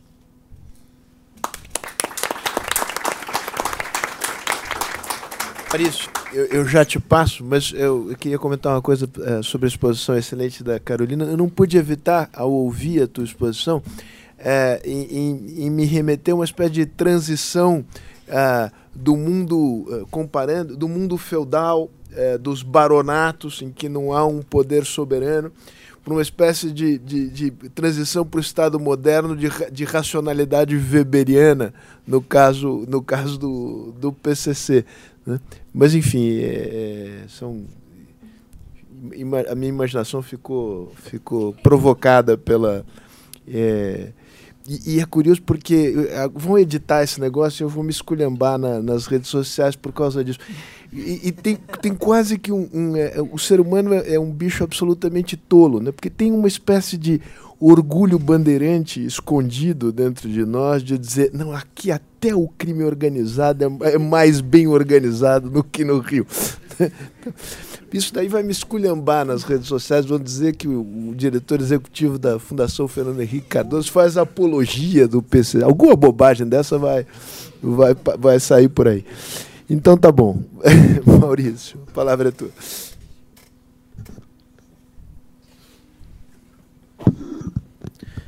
Obrigado novamente, não vou fazer os agradecimentos é, que eu já fiz antes. Obrigado aí ao Sérgio, ao Luiz Guilherme. É uma tarefa legal, interessante de fazer, mas bem difícil comentar rapidamente um dossiê que é muito rico. Então, acho que a primeira coisa que eu devo fazer é quem ainda não baixou os textos, é, baixar, né? Estão abertos, como o John já frisou, é, em inglês e português. É, baixem o, os textos. Eu estava lendo em português e, e, imaginando o sofrimento do tradutor, né? Para é, com os textos mesmo da Marcela, outros, o do Gabriel, né? É, usando os termos, né? Sintonia, né? É, a sintonia da cebola, né? Sintonia da cebola que vai ser difícil, né? Pra, pra, é, mas é, é, um, é um dossiê muito rico e uh, acho que não, não dá para a gente fazer comentários aqui. Eu discutindo assim é, é, academicamente. Acho que não, acho que a discussão aqui é mais um nível político, até pela por estarmos na, na Fundação Fernando Henrique, pelo, pelo pela natureza desse debate. É, então eu vou fazer alguns comentários mais uh, pontuais assim de, de para a gente discutir politicamente esses temas, porque a riqueza do dossiê que vai do assalto é, tem texto sobre assalto a banco, sobre o PCC, sobre roubo de carros, sobre a organização do tráfico, que é, é mais próximo do meu tema, né? Eu e a, a Carolina já né, muito tempo trabalhando com esse tema específico das drogas, mas vai muito além do mercado de drogas o dossiê. É, eu esqueci de citar que o Sebrap lançou um trabalho, e aí eu estava me lembrando isso agora, recentemente está aberto na internet também, sobre trabalho infantil no tráfico de drogas em São Paulo é, tendo como mote a ideia de que a Organização Internacional do Trabalho considera o trabalho infantil uh, uma das, uh, no tráfico uma das, um dos trabalhos eh, mais precários, uma das piores explorações do trabalho infantil, o trabalho no tráfico. O que cria um pouco um problema é, interessante, que é, é, normalmente se pensa o trabalho no tráfico como um crime, mas aí você pensa que na verdade você também tem uma exploração do trabalho das crianças. O que é difícil, porque você pode levar a ideia de que você vai criminalizar ainda mais o traficante que explore as crianças, mas não é essa a ideia. A ideia é de pensar exatamente como a, a Marcela falou, nos negócios, né? O tráfico enquanto negócio. E as crianças que trabalham nesse tráfico, e o trabalho do Sebrap mostra em detalhes isso em três regiões de São Paulo, é, não trabalham pouco, como muitas vezes pode imaginar a ideia do trabalho fácil no tráfico. É, trabalham muito, ganham, não ganham tanto assim, mas evidentemente tem uma série de questões envolvidas e, inclusive, a, a questão paulista, parte do orgulho bandeirante é o encarceramento, como a, a Carol colocou, né? E a, a relação entre encarceramento e, e rua, né? Entre cadeia e rua em São Paulo, ela nunca esteve tão forte, porque nós tivemos um encarceramento crescente. Então, é muito difícil você estar numa periferia de São Paulo e não ter alguém que não tem o pai, o tio, o primo, um amigo que está ou esteve preso. Isso vai para vários contextos. Se formos a Cracolândia, aqui do lado, onde eu já pude trabalhar em pesquisa, é, você tem ali a maior parte das pessoas são egressas do sistema prisional. Tem gente que passa um dia só na cadeia. É um, é um entre e sai, às vezes, de cadeia rápido. Tem gente que passou mais tempo. Mas a cadeia passa a ser um, um, um, um fator primordial da organização do território fora dela. Né? Então, acho que esse é um primeiro ponto que eu queria colocar, que o dossiê tem, e o trabalho da, da Marcela e da Carolina especificamente, é, vão desafiando a gente a como essa organização regional, então você pode pensar Rio, São Paulo como grandes as duas grandes, as duas maiores cidades do país organizam de maneira diferente os seus mercados ilegais, mas eu fiquei pensando como seria interessante a gente pensar em outras capitais, né, para ver como essa dinâmica opera num contexto que não tem as facções do Rio ou o PCC, é, pensando em Nordeste, Amazonas, mas fiquei pensando no texto da Marcela um pouco nas questões micro-regionais. É, como nós temos no Brasil, historicamente, essa, essa burocracia de nível de rua, né, que é um termo do jargão da, das ciências sociais, que é o trabalho social, é uma burocracia de nível de rua, né, o que a Marcela chama de trabalho social. São as pessoas colocadas ali é, para lidar no, no, no, território, numa situação extremamente precária, elas vão ter que organizar redes de confiança também com os mercados ilícitos. E como isso é, é, é perverso com essas pessoas, né? E, e, e, perverso naquela situação. Como você, você faz uma macro política como Minha Casa Minha Vida, como. Aí, eu não conheço os nomes todos, a Marcela conhece as políticas habitacionais, mas grandes políticas é, que no Rio começaram desde lá das remoções, né? Na, na, nas favelas. Em São Paulo teve é, você pega o caso clássico do Singapura, né? Singapura que gerou várias biqueiras famosas em locais que já tinham biqueiras famosas, né? E aí é, o Singapura muda a dinâmica do, do mercado ilícito.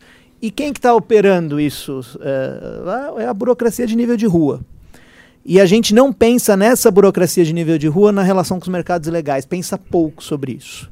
Então acho que esse é um, é um, um, um comentário, um primeiro comentário que eu faço, que o texto da Marcela é muito rico nisso. É, claro que quem vai buscar o dossiê uh, e pensa numa solução, não é isso que vai ser encontrado. Você vai encontrar o problema, mas a, é, a definição do problema é, a, é o primeiro caminho para a gente pensar em enfrentá-lo. É, na Cracolândia mesmo, vou citar de novo, é, a gente normalmente esquece da burocracia de nível de rua. Né? Então, ah, vem o programa de braços abertos, aí vem o programa Recomeço, e, e, e grandes programas sendo pensados, e você, as pessoas que estão no território, muitas vezes são ouvidas, né? Não só os usuários de crack, mas as pessoas estão trabalhando no território.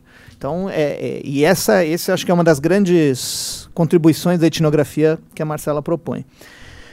É, nessa ainda nessa questão da é, Rio e São Paulo, um comentário, agora já mudando o que eu tinha pensado, mas ouvia a, a, Carol falando, né? A letalidade de São Paulo realmente é mais baixa, porque a do Rio é brutal, né? Mas a letalidade paulista não é tão baixa assim na comparação internacional. E em São Paulo, isso você na sua pesquisa pegou e outras, você não tem um confronto realmente com o tráfico. Na revista é, Platô, que eu edito, da Plataforma Brasileira de Política de Drogas e, e também apoiada pelo SEBRAP, tem um artigo no número passado é, de uma etnografia na Zona Sul de São Paulo que, é, pegando registros de morte da prefeitura e também etnografando ali na, em um bairro específico, os jovens, maior parte deles pobres e negros, eles não morrem em São Paulo realmente de combates de tráfico, eles morrem nos confrontos relacionados a roubo basicamente. E isso se dá ou com um auto de resistência desse oficialmente, entra na letalidade, ou em mortes não equacionadas, né? mortes não esclarecidas, que é um tipo de letalidade em São Paulo que fica obscuro. Não que não exista no Rio, mas também. Então, é, não estou dizendo que estava errado, estou dizendo que a situação é pior, talvez, um pouco, porque no, é que no Rio é tão brutal e cresceu tanto que é, é São Paulo você tem Agora eu não estou com esse número na cabeça, talvez o coronel me ajude a lembrar, mas acho que já, dos, como caiu muitos homicídios em geral em São Paulo, eu acho que a polícia já responde oficialmente por um quinto dos homicídios do Estado. Eu não lembro se é um quarto ou um quinto, acho que é um quinto. O que não é pouca. Hã? Tá aí, Gênio, já com isso na, na cabeça, é, é, é, um dado assustador. Você imaginar que você tem uma queda dos homicídios, então agora né, a polícia é, é, ela, ela responde por parte em confrontos que não são do tráfico. Então, esse é um dado a pensar. É, no dossiê, eu acho que, e aí o trabalho da Marcela, eu acho que tem uma questão assustadora com relação às milícias, e essa é uma pergunta, um comentário que eu faço. O termo milícia, ele, ainda mais agora, né? enfim, mas ele, não sei se ele está desgastado, mas eu fico pensando muito em máfia. Então, aproveitando que você passou por Nápoles, é, é, não sei se você fez trabalho de campo, Mas se a ideia de, da máfia, claro que a máfia tem uma literatura específica sobre máfia, mas é, a ideia da venda da segurança, né, que distingue muito, seja as facções do Rio, é, dos morros, ou mesmo o, o próprio PCC. Se, você, se, ele, se nós considerarmos que o PCC teve um processo de pacificação, ele participou, não vamos entrar aqui no dilema se o PCC responde ou não pela queda dos homicídios, mas que ele participou, eu acho que já não dá para dizer que não, é, mas ele não fez isso vendendo segurança. Né? Em nenhum momento o PCC participa dessa, ele participa de diversas fontes criminais, mas a gente não tem essa, é, esse tipo de venda de segurança, coisa que as milícias têm feito é, cada vez mais, e aí, é, será que a gente já não pode pensar num esquema máfia, e aí o grande risco político que isso representa. Lembro que você vai lembrar, Coronel, do, no debate no SEBRAP com o Michel Missi, que a gente debateu a intervenção no Rio, foi um debate super interessante, né? O Michel mais contra, o senhor não, não, a, não a favor da intervenção, mas colocando como ela era necessária naquele momento, a intervenção militar de 2017, é isso? 2017. Ah, já era 18. Ah, já, não, é, já tô com. Foi no início? É, foi no carnaval é, é, enfim, é. Nossa, tá, faz pouco tempo. Mas o Michel colocou um ponto que na hora o pessoal do Sebrap ficou meio assim, que ele disse há uma ligação estranha, há algo assim de uma afinidade eletiva entre milícias e ideologia de extrema direita, né? É, e acho que queria até que a Marcela e a Carolina quiserem comentar sobre isso. É, não estou fazendo aqui nenhuma ilação em nível federal, só estou dizendo se isso, é, é, se isso uh, realmente procede. Uh, e, enfim, para dar tempo para o debate, deixa eu ver se tem alguma. Ah, eu acho que tem uma, tem uma questão que, que é. Eu estava até conversando com o Guilherme antes, que aí é uma, aí é uma crítica que eu faço a nós, a todos nós desse campo, que eu já fiz um pouco antes. É, a gente tem escrito muito sobre legalismos, uh, e eu mais especificamente sobre drogas, política de drogas, sou, e, e, e trabalhando por uma nova política de drogas. Tivemos aqui, acho que você estava viajando, né? teve, um debate aqui a, que a Ilona organizou. Você estava lá discutindo a, a, né? É, a, a, ponte Santos-Nápoles né? de, de, de troca de, de, mercadorias, mas a gente teve uma boa discussão aqui e ficou muito claro dos limites que esse que esse tema tem para é, transbordar essa discussão e ir para o debate público. O sequestro dele por essa por uma, uma, um, um, uh, um discurso radical punitivista de guerra. Eu acho que o dos ilegalismos, no geral, também tem, mas talvez falte a gente pensar numa dimensão moral dos ilegalismos. Essa é a pergunta que eu faço para vocês. É, eu lembro dos textos do Daniel, quando eu comecei a, a ler os textos do Daniel, o Daniel estudou comigo né, na, na, faculdade, eu lembro que eu lia lá na Zona Sul, né, como estava relacionado a perua, né, o pirueiro, o, o, o, gato net e tal, isso lá na... E como você tem de fato no Brasil, isso não é de agora, você tem assim a tolerância com o ilegal, a tolerância com o extraoficial. Mas o crime e a violência, eles têm um marcador muito claro numa escala moral da sociedade. Que nós respondemos mal, eu acho é, a, a, dicotomia que a Alba propunha do, do bandido e do trabalhador, é claro que ela tomada de maneira simplista, ela ajuda pouco, mas ela ainda opera em alguma forma. É, eu, que sou, sou ali oriundo da, da meio periferia su suburbana de São Paulo, então convivia com dois mundos, né? É, você tinha um corte ali muito claro entre um tipo de crime que é aceito é, é, assim, que, que, que, não tem uma dimensão de, de maldade no termo moral, que não tem uma dimensão de crueldade, que não tem uma dimensão de injustiça e do crime aceito.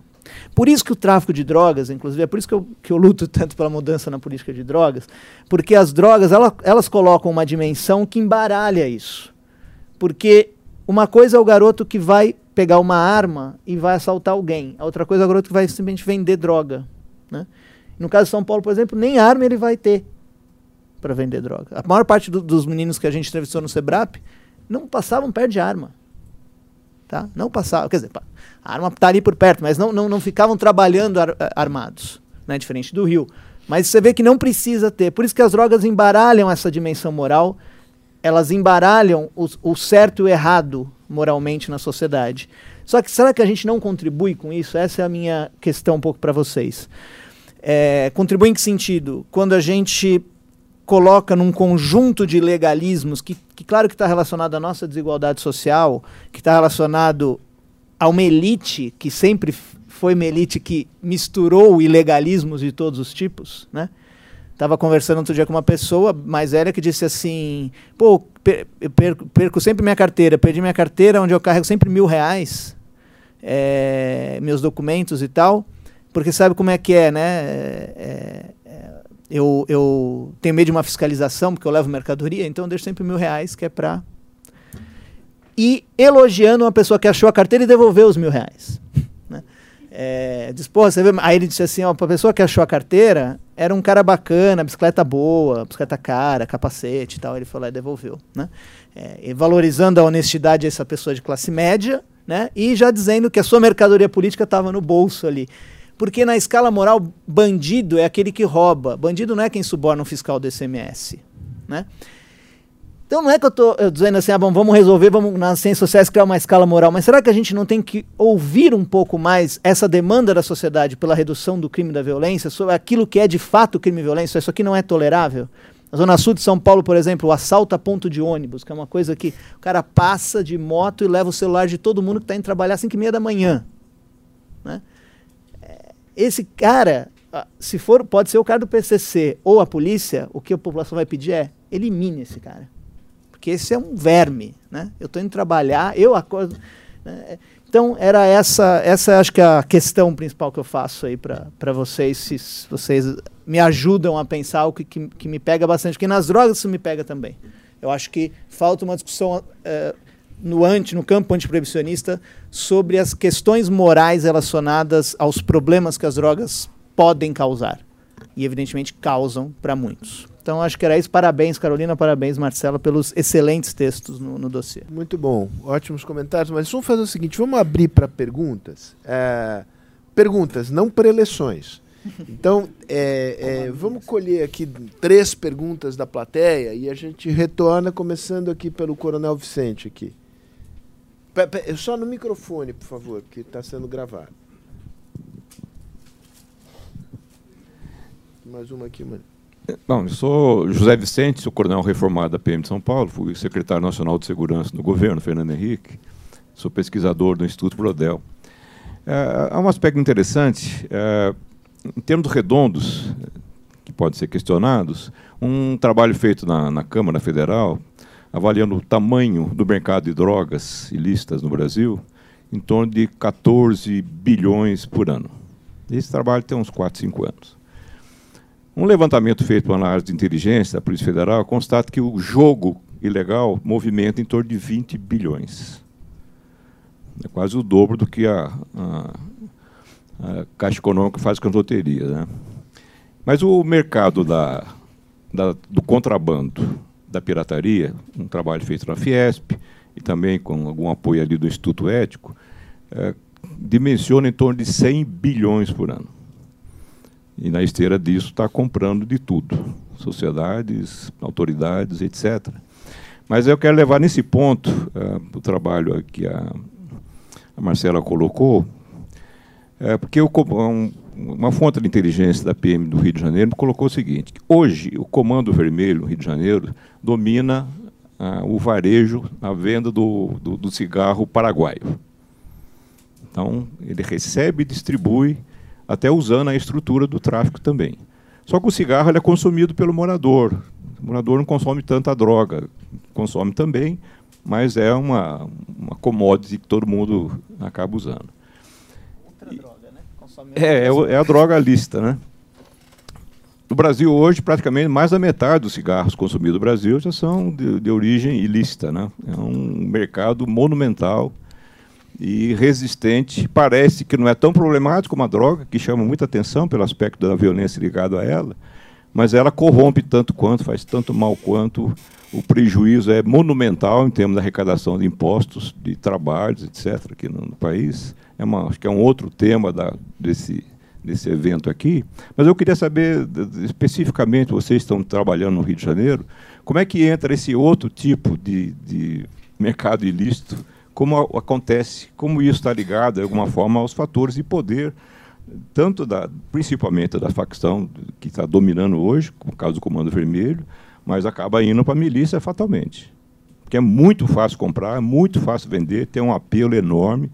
Um detalhe curioso, só para mencionar aqui, no Rio de Janeiro não, não se vende mercado, não se vende o cigarro paraguaio nas bancas, porque a polícia proibiu. Aqui se vende. São algumas diferenças São Paulo e Rio de Janeiro também. Muito bem, tem mais uma pergunta ali, uma pergunta aqui e a gente volta à mesa. Bom, meu nome é Oshiro. Eu queria parabenizar todos os organizadores e principalmente as palestrantes. Aproveitar uma, duas caronas aí, né? O, vocês falaram aí do batismo aí do, de São Paulo. No Japão temos a Yakuza. A Yakuza tem um tipo de ritual que é o padrinho. Então, quando alguém entra na Yakuza lá, tem um padrinho que é responsável por ele. É um tipo de ritual também, né? Pouquinho, não, sem fazer apologia ao crime organizado japonês também, né? E aproveitando a carona do, do coronel José Vicente, uma pessoa que eu admiro muito, é sobre a questão do jogo do bicho. Eu queria saber, eventualmente, posição do Rio de Janeiro. A gente sabe que a ausência do Estado é que favorece o surgimento desse, desses grupos, dessas organizações, desses movimentos. Né? Então, até um tempo atrás, o jogo do bicho, lá, os barões do bicho, eram os grandes protagonistas. Eu queria saber como é que essa. Qual é o protagonismo hoje, como o coronel disse, o jogo ilícito movimento de cerca de 20 bilhões.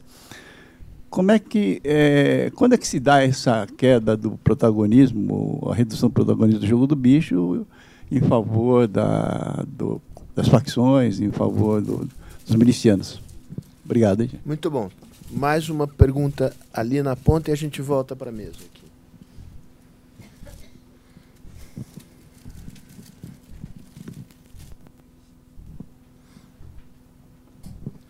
Muito bom dia, meu nome é Igor Cauê, eu sou advogado criminalista, pós-graduando estudante também de Direito Penal e Criminologia. Eu gostaria de, na verdade, parabenizar inicialmente, mas fazer alguns questionamentos. Né? Os dados da violência no estado de São Paulo, é, nós temos um dado agravante, cada vez mais a partir de 2012, através das políticas não só de drogas, mas também do ativismo judicial e encarceramento em massa, mas pensando também por que, que o estado de São Paulo não mostra os verdadeiros dados sobre o encarceramento. Por que, que o Infopem, mesmo fornecendo os dados do Ministério da Justiça, são ainda superficiais diante da verdadeira realidade que nós possuímos hoje dentro do sistema prisional? Nós temos aí um encarceramento de mais de 200 mil pessoas no estado de São Paulo. E quem são essa população que está encarcerada? Qual é o perfil dessa população? São jovens, são os negros, e, e, aí o genocídio, né, a característica do próprio genocídio. O outro fator sobre a representação e a construção da identidade do menino jovem que está na favela ou na periferia, através do patriarcado relacionando a masculinidade como fator de condicionalidade à vivência e replicabilidade da violência dentro do espaço urbano.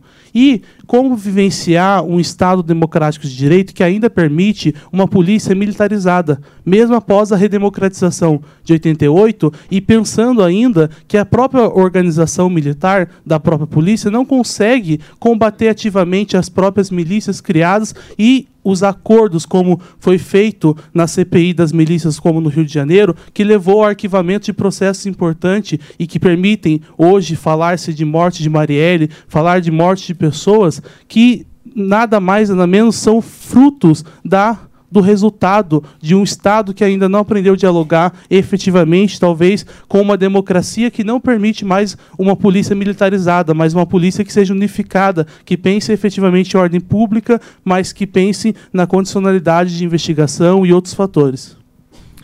Muito bem. Bom, vocês têm aí, só aqui vocês têm o, o patriarcado, a unificação das polícias, as estatísticas e a coisa, né? Então vocês, têm assim a licença poética de é, não, não, de, de fazer uma espécie de abordagem seletiva aqui do conjunto, porque tem algumas, inclusive algumas das questões que em particular você colocou, penal. que são mais pertinentes ao segundo painel que trata de políticas, né? Aqui nós estamos fazendo um painel que analisa a dinâmica dos mercados ilícitos. Então não, não vamos pedir aqui às nossas bravas pesquisadoras que respondam coisas às quais elas não se propuseram. Né? Então, feita essa é, ressalva, é, Marcela e Carolina pela ordem. Marcela. Bom, obrigada pelas perguntas. É, eu vou condensar elementos né, de várias delas para tentar ser mais breve. É, começando pelo, pelo questionamento do Maurício se a milícia é máfia, seria a nossa máfia brasileira, eu acho que eu não, não posso responder essa pergunta, né? Para ser responsável, não tem como nesse momento responder essa pergunta, nem sei se em algum momento terei, mas queria dissecar talvez alguns elementos que estão em jogo no, no domínio das milícias para a gente pensar juntos sobre na, em que, o que constitui o poder que esses grupos milicianos mantêm.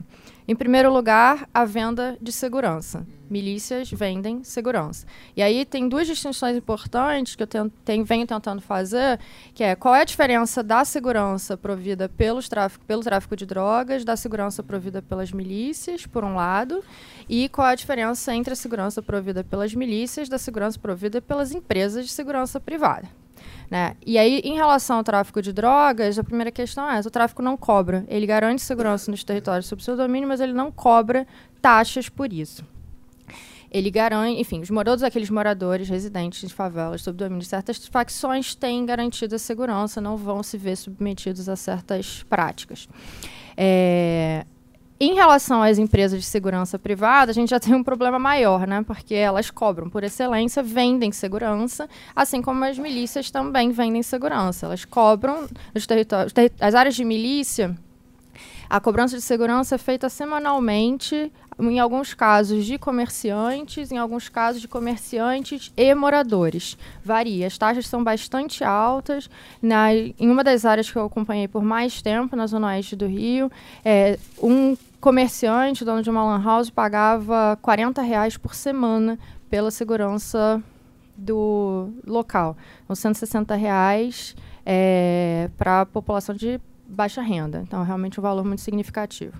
O que me parece que é diferencial das milícias é as milícias vendem segurança, mas elas usam da violência contra aqueles mesmos que pagam pelas taxas de segurança.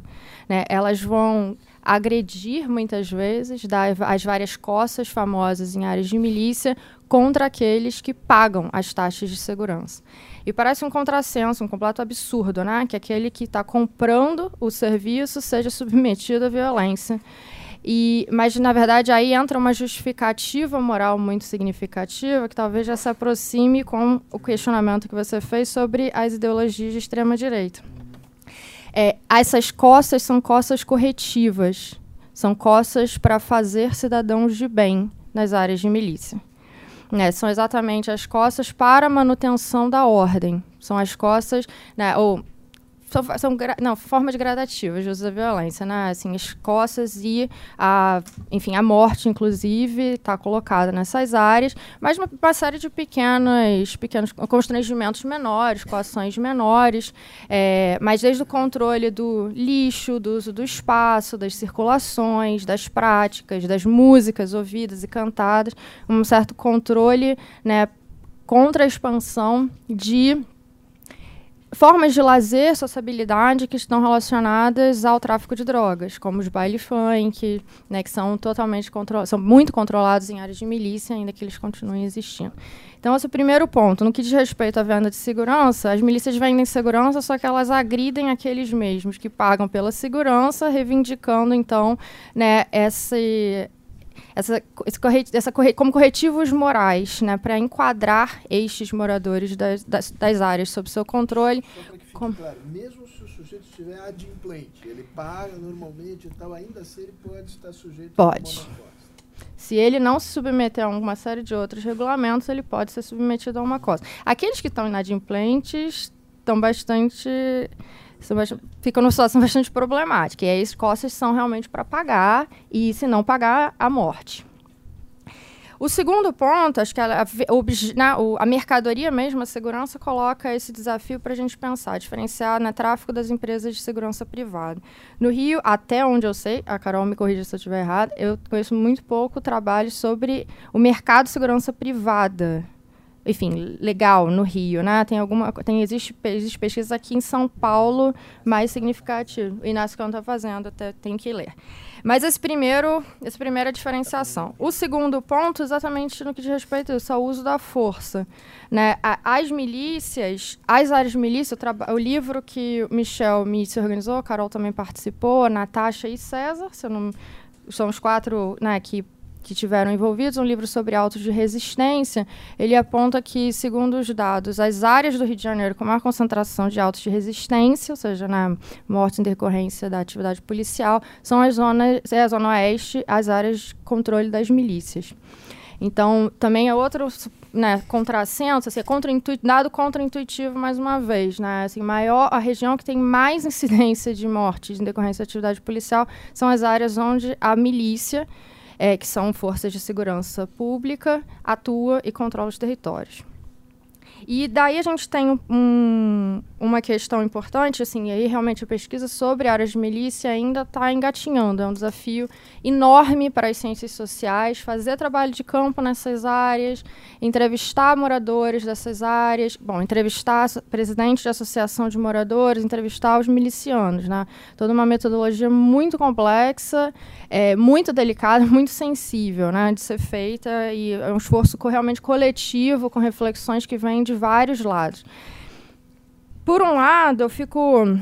É, eu tendo feito trabalho de campo em área de milícia, mas tendo feito porque fazia pesquisa sobre políticas de urbanização né, e políticas de habitação de interesse social. Eu a, consegui acompanhar um pouco o cotidiano, né, da, a vida dos moradores dessas áreas, e me chamava a atenção como é que existem uma série de conflitos entre milicianos. A gente também não sabe, né? O que as são várias milícias no Rio de Janeiro.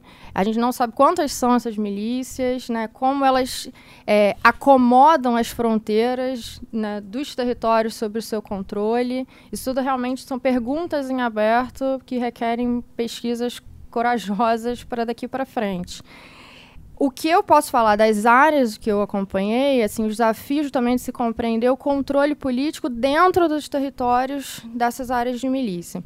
A gente tem um arranjo difícil de se pensar, acho que leva, levanto aqui como é, para reflexão pelo menos três atores sociais. A gente está falando de áreas de milícia que tem associações de moradores, tem os milicianos, que não necessariamente são os presidentes das associações de moradores, mas muitos casos se sobrepõe, um miliciano que se sobrepõe a várias associações de moradores, não tem aí uma, é um colamento entre esses atores, e os parlamentares. E aí toca mais uma vez no outro ponto que desafia a gente a pensar em que medida, até que ponto seriam as milícias as, as nossas máfias brasileiras. É, esse arranjo é bastante complexo.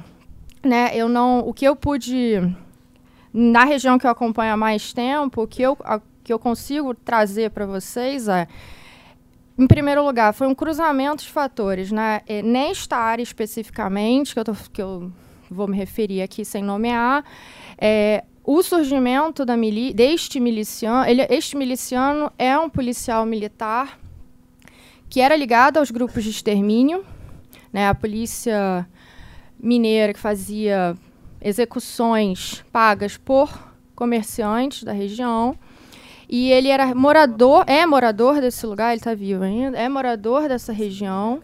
E ele combinou né, esta participação nos grupos de extermínio com a comercialização de lotes na região, nessa região especificamente. Então ele fundiu um controle sobre o mercado de terras por um lado, com o controle da violência né, garantindo então que né, é, um certo cercamento, né, delimitação dessa, dessa área sob seu, sua, sua intervenção. E o que ele fez ao longo dos anos, enfim, além, sobrepondo ao mercado de lotes, um controle sobre o mercado imobiliário dessa região, né, ao qual ele sobrepôs a venda da segurança. Então, está falando de uma região específica, aí friso uma região específica, né, um mercado de lotes, seguido de, uma, de um mercado imobiliário, com a sobreposição de um mercado de segurança. Esse é o arranjo que eu conheço mais densamente, né? mais, é, de mais tempo. E isso, mas isso é uma, é uma certa um surgimento que aponta talvez a hipótese de que haja uma sedentarização dos grupos de extermínio no Rio de Janeiro. É uma hipótese realmente, hipótese, friso, para a gente refletir o que aconteceu né, com este. É, o, que foi, o que foi feito desses vários policiais que se enveredaram né, por práticas ilegais e, enfim, que tem uma longa tradição no Rio, né, volta aos anos 50, e muito relacionado também ao crescimento do tráfico de drogas. Mas o que a gente teve foi possivelmente esse arranjo, uma sedentarização das polícias da, do grupo de extermínio com sua transformação em milícia, né? Mas combinado aí ao controle do mercado de terras, do mercado imobiliário em algumas regiões. Não é a única forma de surgimento das milícias. Outros pesquisadores, é, Albas Aluar, Inácio Cano, é, José Alves tem feito pesquisa sobre também as invasões de áreas de tráfico por certos grupos de policiais militares, que aí, né, tendo conhecimento né, inteligência sobre o funcionamento dessas áreas, conseguem desarticular o mercado de drogas e impor um domínio de fora com cobrança da taxa de segurança. É, um desafio importante para se pensar, e isso é uma coisa que isso é certamente uma questão que me me intriga muito é, afinal de contas, por que, que as pessoas se submetem né, a esse tipo de domínio? É claro que existe extorsão, existe, é um domínio pelo medo, mas fazendo um trabalho, e aí acho que é o desafio seríssimo que a gente tem para enfrentar né, politicamente. Fazendo um trabalho de campo nessas áreas, o que eu ouvi reiteradas vezes é que a milícia é melhor do que o tráfico. E isso é muito delicado de se falar, isso, é muito, isso impõe desafios políticos é, severos, porque significaria então que as pessoas estariam aderindo a uma ideologia de extrema-direita de manutenção da ordem, ou a gente tem que pensar uma série de nuances é, para compreender a obediência que, que, os moradores das áreas de milícia é, prestam a essas figuras. E pelo menos e aí eu tento tentar não ser tão pessimista, é, pelo menos na minha nessa área específica que eu conheço melhor, eu tenho tentado pensar em termos de uma certa obediência negativa, é uma, uma obediência que não é motivada pela crença na legitimidade desses atores, mas uma obediência que se sustenta pela ideologia do medo, uma ideologia, uma obediência, né, de né, pago a, as taxas de segurança, né, muitas vezes opto por morar em área de milícia para evitar me submeter às invasões, aos tiroteios, enfim, à imprevisibilidade do domínio do tráfico de drogas. E aí a gente está diante de um, de um cenário bastante complexo, que são as possibilidades de moradia, de construção da vida cotidiana para a população de baixa renda, principalmente né, do Rio de Janeiro né, é, morar em, área, em favela de tráfico ou área de milícia. Em algum survey recente que eu fiz, né, de novo, tomando esta área a que eu venho me referindo como referência, a gente identificou um movimento migratório de uma série de favelas da Zona Norte, favelas de tráfico, em direção a essa área de milícia. Né? duas justificativas preponderavam. Primeiro, a busca por lotes, né? Uma certa, uma, existem lotes, existe um mercado de terras, um mercado imobiliário ainda é, em expansão na Zona Oeste, mas também uma forma de buscar tranquilidade, esse é o termo usado. Não é paz, não é segurança, é tranquilidade. Né? Buscar tranquilidade na área de milícia, mesmo sabendo que é extremamente violento, que os milicianos andam armados, assim como os traficantes, não ostensivamente armados, mas andam armados, que há inúmeros homicídios e coças cotidianas, mas essa tentativa de encontrar ali uma nas áreas, em áreas de milícia, ou pelo menos especificamente nessa área que eu me refiro, uma tranquilidade contra a imprevisibilidade do tiroteio, contra a dificuldade de chegar em casa no final do dia, contra não conseguir, não saber o que será dos seus filhos no dia seguinte ou depois, caso haja incursão policial. E aí a gente tem um desafio terrível, é, que é compreender né, por que, que as pessoas é, estão aderindo né, a essa forma de política, mas tentar realmente compreender o arranjo né, entre associações de moradores, os milicianos, os parlamentares. Não é um arranjo fácil, eles não se equivalem, não são as mesmas figuras. É, eles se montam e se armam com com base no controle de vários mercados que também se arranjam, mercado externo, mercado imobiliário, mercado de segurança, e criam, acho que essa forma, esse território novo no Rio, que são as áreas de milícia. É o que eu posso trazer para a nossa reflexão conjunta aqui. É... E deixo com, com a Carol responder algumas outras questões. Carol, eu te passo, mas não vou resistir à provocação aqui. É, que, que é a seguinte: por que, que é um desafio intelectual? Claro, deve ser e aí eu estou dando um pitaco de fora e provavelmente estou simplificando enormemente. Por que, que, é um desafio intelectual tão grande entender que é, a maioria das pessoas é, prefira um lugar onde haja violência, digamos, haja coação, mas haja maior previsibilidade e menor zoeira?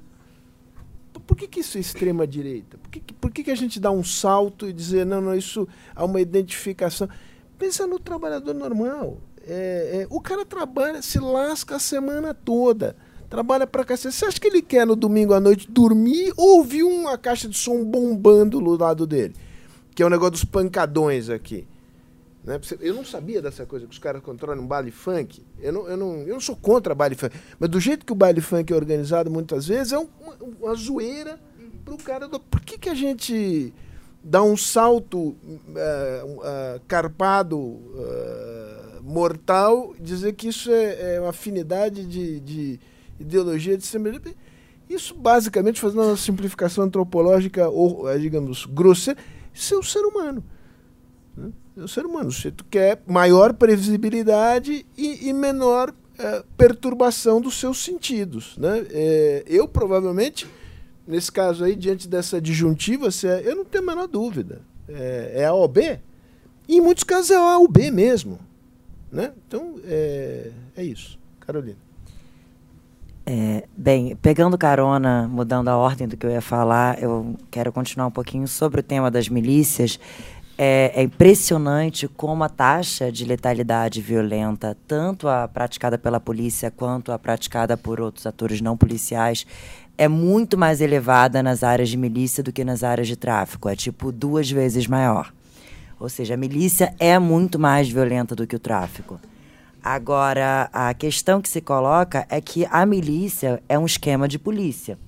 É, policiais e políticos fazem parte dos quadros da milícia, diferente, é, o que é muito diferente com relação ao tráfico, em que não há policiais que participam, são parte da, do Comando Vermelho, do ADA, do TCP, mas eles negociam com policiais, o que é bem diferente é, de ter uma organização em que, que cujos, cujas lideranças são agentes né, das instituições de segurança pública e defesa. Não apenas polícia militar, polícia civil, bombeiros militares, é, é, membros é, reformados ou da ativa também das Forças Armadas é, e políticos, vereadores, deputados, etc.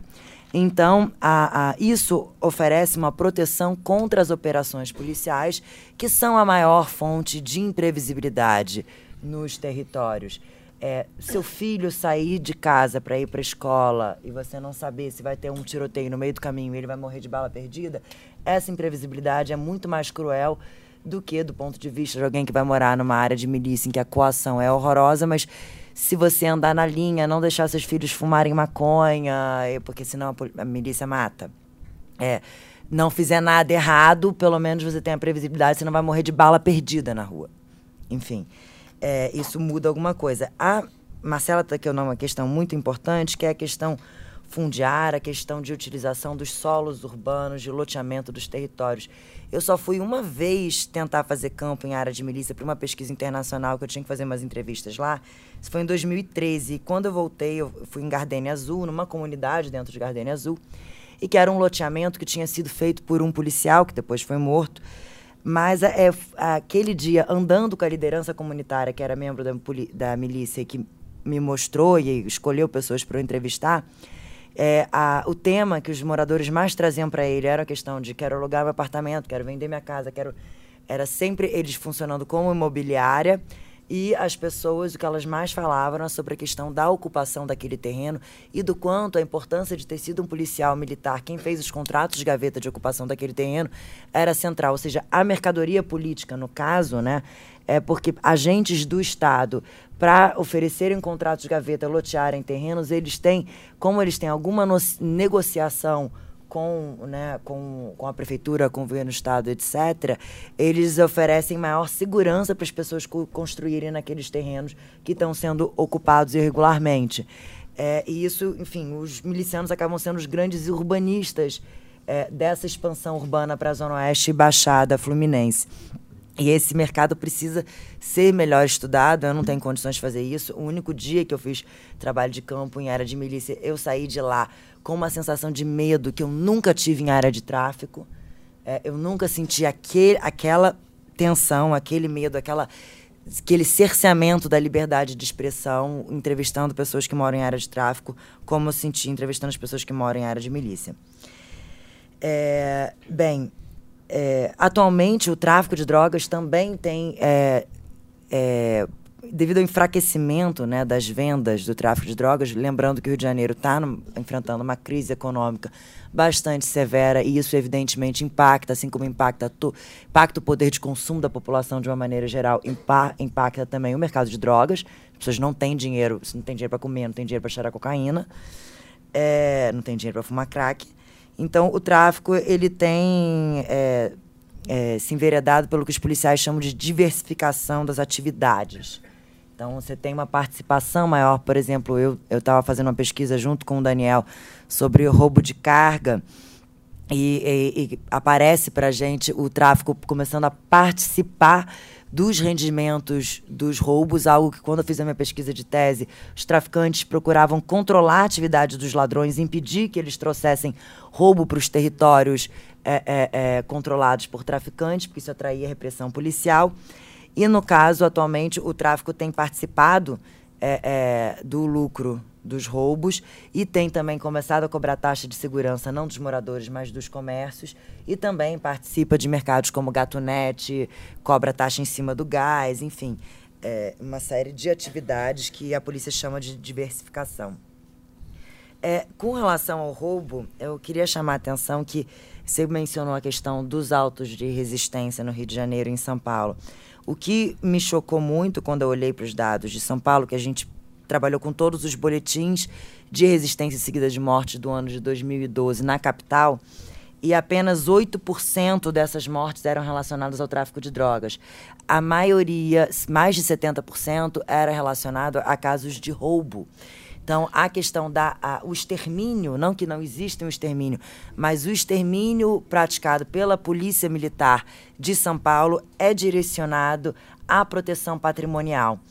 No caso do Rio de Janeiro, a gente tem um problema maior. Eu também acho que o extermínio é relacionado à proteção patrimonial no Rio de Janeiro. É, inclusive, eu não acredito em guerras drogas. Eu acho que ela, na verdade, ela, ela opera como um dispositivo para incapacitação de jovens pobres negros é, que não são absorvidos pelo mercado de trabalho, que representam um risco à posse e circulação de riquezas no, no espaço urbano é, mas é, elas são apresentadas como repressão ao tráfico. Eu, durante o meu trabalho de campo, era impressionante como ladrão morria muito mais que traficante. É, todos os ladrões que eu pesquisei na época foram presos ou mortos do pessoal, enquanto do tráfico tem um monte de gente que está na rua. Ainda, enfim, o tráfico de drogas é uma prática mais segura do que o roubo no Rio de Janeiro. Mas a gente, é, é, a maioria das mortes são em operação em favela, então tá, cai tudo nessa conta de guerra às drogas. Por isso que eu tenho feito também com o Daniel uma pesquisa sobre operações policiais, que a gente está tentando saber, porque não, não existe um dado sobre operação policial no Rio de Janeiro. a, as polícias, elas não. Assim, operação policial. É, operação de incursão armada em favela, isso não é administrativamente diferente de atender qualquer outra ocorrência. Então a gente quer pressionar no sentido das polícias produzirem esse dado de qual o objetivo de cada operação e qual o resultado de cada operação, já que você vai mobilizar viaturas para entrar em, em, conflito armado dentro de territórios conflagrados. Então a gente está fazendo uma pesquisa sobre 30 anos de operações policiais com base em pesquisa em arquivo de jornal, mas é, é que é um dado que é enviesado, né? Mas é o que há é, é, para pelo menos levantar essa questão de como medir o direcionamento da uso da força do Estado, porque a gente estava justamente pesquisando o roubo de carga, a gente tinha uma hipótese de maior direcionamento é, para a, patri a, proteção patrimonial e, e descobriu que a gente não tinha nenhuma ferramenta para medir o que, que, a polícia está tentando reprimir mais. Apenas, por exemplo, os indicadores de metas. No Rio de Janeiro, dos três indicadores, dois são de são roubo de veículo e roubo de rua, né? É, é, é, é, enfim, é roubo de veículo e os roubos a transeunte, roubo de rua. É, então eu tenho essa, essa percepção de que a proteção patrimonial acaba sendo mais importante do que o tráfico de drogas, embora exista muito mais mortes relacionadas ao tráfico no Rio de Janeiro. É, com relação, quando você fala dos diferentes mercados, é, a gente tem trabalhado no Nequivu, um, um, uma discussão que a gente faz há muito tempo com o Michel Miss, né, no Núcleo de Estudos da Cidadania, Conflito e Violência Urbana da UFRJ, que é o núcleo em que eu fui formada, né? É, a gente tem trabalhado a questão da tolerância, como a tolerância moral afeta é, a, o volume de violência associado ao mercado ilegal. A gente tinha um projetão que ainda não, não conseguiu emplacar, que é para pensar justamente tentar trabalhar com diferentes mercados ilegais. É, o Daniel já trabalhou com uma série de outros mercados informais e é impressionante como o, o a, a, incidência é, do, do, do da, da, da, força, da, das forças da ordem sobre a regulação de um mercado é determinante para que ele se torne mais violento. Então, mercados que têm menos, têm uma incidência menor da atuação da polícia acabam sendo mercados menos violentos e mercados que contam com maior tolerância, né, não só por parte da, da, da polícia, mas da sociedade de um modo geral, acabam sendo é, mercados menos violentos. E aí a gente inclui, tipo assim, exploração sexual infantil é, é, acaba tendo mais tolerância do que tráfico de drogas e acaba sendo um mercado não violento. Bem, é, com relação ao cigarro paraguaio, é, eu não, a, o que eu conheço de contrabando foi na pesquisa é, das fronteiras que a gente fez né, para para o Ministério da, da, da Justiça alguns anos atrás, em que a questão do contrabando aparecia muito, mas quando a gente olha para a questão da violência urbana no Rio de Janeiro, a gente não está nem aí para o cigarro. Que eu não estou nem aí se o cigarro é contrabandeado, se, é, porque tem as pessoas morrendo e por cigarro paraguaio ninguém está morrendo. Né? No curto prazo, né? é, eu vou morrer de cigarro não paraguaio, né? Mas enfim, daqui a um tempo. É, no Rio de Janeiro não é tão expressivo isso. Com relação ao jogo do bicho, que eu desculpe, você me deu dois minutos, mas eu preciso falar um pouquinho do jogo do bicho. Não se trata de uma ausência. É, não me lembro mais se foi você que trouxe a questão do jogo do bicho. Não se trata de uma ausência do Estado, né? É, a, o jogo do bicho sempre foi um mercado extremamente regulado pelas polícias, com a participação. Não veja aí o assassino da Marielle, que era um policial militar cedido para a Polícia Civil e que foi durante muitos anos segurança do Castor de Andrade, inclusive é, é, é, foi perder uma perna trabalhando para o bicheiro e receber a aposentadoria da, do Estado, né? Mas enfim, é, por, por, coincidência era vizinho do presidente da República. É, mas a, a, a, sempre foi um mercado extremamente é, regulado pela, pela polícia e com a participação né, muito forte de policiais, especialmente da Polícia Civil. O jogo do bicho, ele, ele perdeu, ele assim, direcionou seus negócios para máquinas de caça-níquel e para os bingos. E quando, de repente, você teve mais de 50%, mais da metade, quase todos os bingos da cidade foram fechados, foi quando eu entendi que a é, Polícia Militar tinha ganhado mais força dentro da Secretaria de Segurança Pública do que a Polícia Civil, no caso do Rio de Janeiro. É, é, mas você tem um mercado de caça-níquel em que todas as favelas, seja de milícia ou de tráfico, sempre vai ter máquina de, de caça-níquel. E é um esquema de jogo do bicho, que é um esquema tradicional de pontos em que é, eles vão compartilhar com o dono do bar o rendimento daquelas, daquelas máquinas. E os donos são os mesmos bicheiros de antigamente, que tem uma repartição territorial que inspirou o modelo das bocas de fumo, mas que não é uma sobreposição do mesmo mercado. Os atores são diferentes. É, com relação aí, quando eu falo da polícia militar ganhando maior proeminência no, no Rio de Janeiro, eu acho que isso é uma coisa importante de pontuar. Às vezes a gente acha que o, se o, o problema da militarização, da segurança pública, da gestão é, de territórios e populações não é um problema se a polícia é militar ou a polícia civil. Para mim, sinceramente, tanto faz se a polícia é militar ou se a polícia é civil.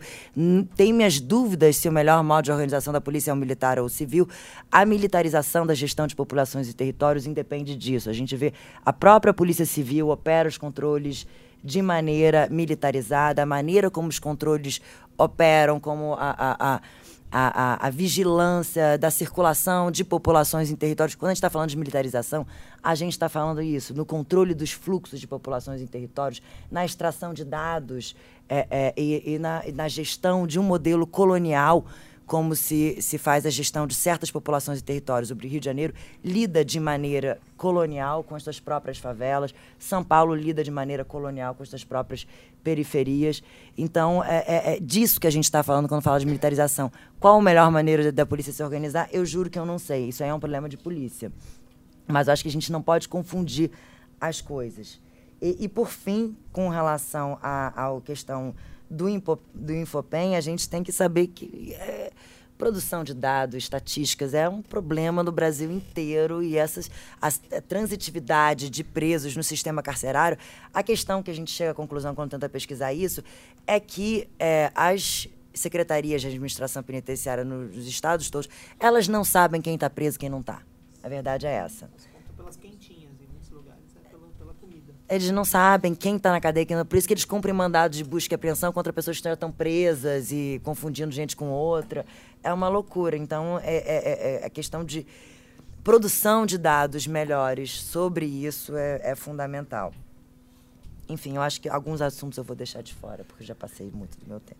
A gente vai ter que deixar de fora, porque a gente está no limite dessa mesa e ainda temos uma próxima mesa. É, praticamente sem intervalo. Eu não vou impedir que as pessoas, evidentemente, saiam da sala, mas a gente vai rodar aqui a mesa é, sem, é, sem interrupção.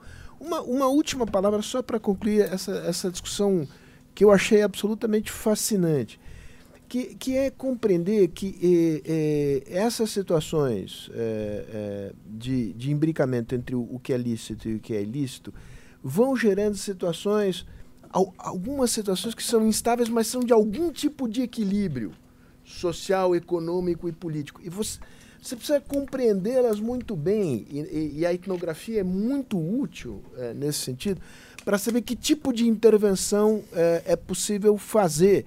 É, porque se trata, digamos, fazer uma metáfora médica, se trata muitas vezes, digamos, de você conseguir drenar o abscesso sem espalhar a infecção. Quer dizer, você pode provocar uh, uh, situações de maior violência, de maior desordem, uh, consequências não pretendidas de ações públicas mal desenhadas. E aí a gente tem inúmeros exemplos no, e varia de mercado para mercado. Como essa discussão aqui toda é, ela é muito provocadora da, da, da imaginação, eu fiquei imaginando o seguinte: essa extraordinária história narrativa empresarial que você eh, eh, nos relatou aqui, do sujeito que começou controlando o terreno, ele virou o controlador do mercado imobiliário e agora do fornecimento de segurança. Presumo que em algum momento, eh, no, na mudança geracional, o filho dele vai querer legalizar. E aí você tem, falando com toda a franqueza, chegar um momento que você vai ter que convalidar o passado. E você, rasca, e você risca uma, uma. Você põe uma risca de giz. Para aqui, para trás. A acumulação primitiva foi toda errada, mas ela é irrecorrível. Porque se você ficar tentando buscar, digamos, uh, uh, consertar o pecado original, a humanidade se manterá num inferno permanente. Então, eu acho que essa discussão é muito interessante para a gente olhar com realismo, o, o, o, é, sem deixar de lado a indignação moral. Né? E, mas, digamos, com já realismo. Tem empresa de segurança privada e de administração condominial. Então, mas em algum momento você terá de assimilá-los no mercado. Veja o que aconteceu no final da ditadura, aqui e, no, e, no, e na Argentina. Tem um filme maravilhoso sobre isso. Que os agentes da repressão perderam o seu, o seu ganha-pão. Né? Eles montaram é, empresas de prestar segurança e insegurança. Eles sequestravam empresários e extorquiam. Em algum momento, é claro que esse é um caso extremo em que você tem, mas digamos, se isso se prolonga no tempo, em algum momento, na geração segunda ou terceira, você tem que convalidar isso dentro do, do, do, do sistema legal. Né? Se você não consegue desbaratar esse esquema. No caso da ilicitude, em, em sociedades como a brasileira, a ideia de que você vai purgar a sociedade e que você vai ser, em algum momento você vai fazer uma espécie de clean slate dessa coisa, aqui, né? isso, digamos, isso é uma fantasia que pode levar a situações. Aí sim, digamos, isso é o que alimenta a, a indústria da, da, punição, digamos, dos, dos programas policiais, que são, são, digamos, não tem nenhum tipo de resultado efetivo e benéfico para a população é, na ponta. Bom, eu já disse demais. É, é que realmente eu gostei extraordinariamente daqui da apresentação. Vamos rodar. Eu vou pedir para vocês saírem da mesa. Guilherme, assume aqui, por favor, inclusive me dá uma licencinha para dar uma saída. Bom, então na primeira mesa a gente uh, uh, optou por construir uma, uma discussão sobre dinâmicas dos mercados ilegais. É, eu particularmente achei plenamente é, atingiu plenamente os objetivos. E agora a gente vai discutir uh, como uh, os mercados ilegais são uh, são refletidos nas políticas públicas e como, se, se, se tudo der certo, a gente vai conseguir chegar a apontar alguma, algum, alguma espécie de solução. Ou caminhos, pelo menos. Essa mesa também? Sim, sim. O comentador da mesa. Ah, acho que o Sérgio volta para cá, então talvez seja melhor. É. Acho que não. Não, não. É, então aqui a gente vai ter a, a fala do Leonardo Silva, que foi autor, junto com o Bruno, que estava aí, é, de um artigo na revista sobre uh, apreensões uh, de drogas em São Paulo. Eu vou comentar sobre um artigo que eu escrevi com a Juliana uh, Carlos, que deveria estar aqui, não, não pôde, mas uh, foi um artigo que escrevemos em conjunto, sobre como o sistema de justiça trabalha com uh, o que chega para ele a partir do, do relacionado a drogas. E a Sabrina Martina, que está aqui representando o coletivo Movimentos, que aí eu particularmente acho que é uma das experiências mais interessantes que está acontecendo hoje, nesse momento, uh, no Brasil, particularmente no Rio de Janeiro, que é uh, a possibilidade de as pessoas que são afetadas pelas políticas de drogas e pelas políticas de, de, de controle territorial falarem por elas mesmas. Então, eu estou muito feliz que o movimento está representado aqui pela Sabrina. E também comentários do Fábio Bechara, que é promotor de justiça de São Paulo, com quem nós já é, é, compartilhamos mesa aqui há um tempo atrás. Sempre um prazer. É, então, a minha proposta é que o Leonardo fale primeiro, pela ordem da lógica da questão. Depois eu falo, depois Sabrina e o Fábio comenta.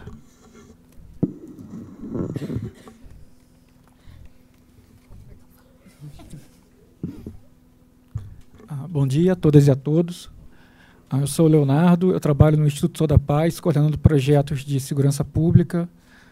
Ah, esse artigo, na verdade, ele é um, produto que deriva de uma pesquisa maior que a gente fez, que a gente quis entender um pouco qual o diagnóstico das apreensões de drogas no estado de São Paulo. A gente quis estudar um pouco, entender o volume de massa, a dinâmica das ocorrências, então a gente fez uma pesquisa mais ampla, que está disponível também no nosso site, quem quiser consultar Tá lá onde a gente catou, catou e trabalhou uma massa maior de dados, detalhou mais. E a gente fez um outro tipo de problematização para elaborar o artigo para compor o dossiê. Então, a gente começou essa pesquisa, na verdade, essa temática com algumas perguntas, que é o que, é que a gente sabe da atuação policial envolvendo ocorrências de drogas no Brasil, ah, como a gente sabe isso, ou seja, quais são os dados que estão disponíveis sobre esse tema, o que está aberto ao público, o que é necessário fazer pedido via lei de acesso à informação, como que esses dados eles, existentes eles são analisados, eles são interpretados tanto pelos gestores como pela academia, pelos interessados. E o que é que falta? Qual o caminho que a gente tem que trilhar ainda para a gente conseguir avançar na questão? Tá?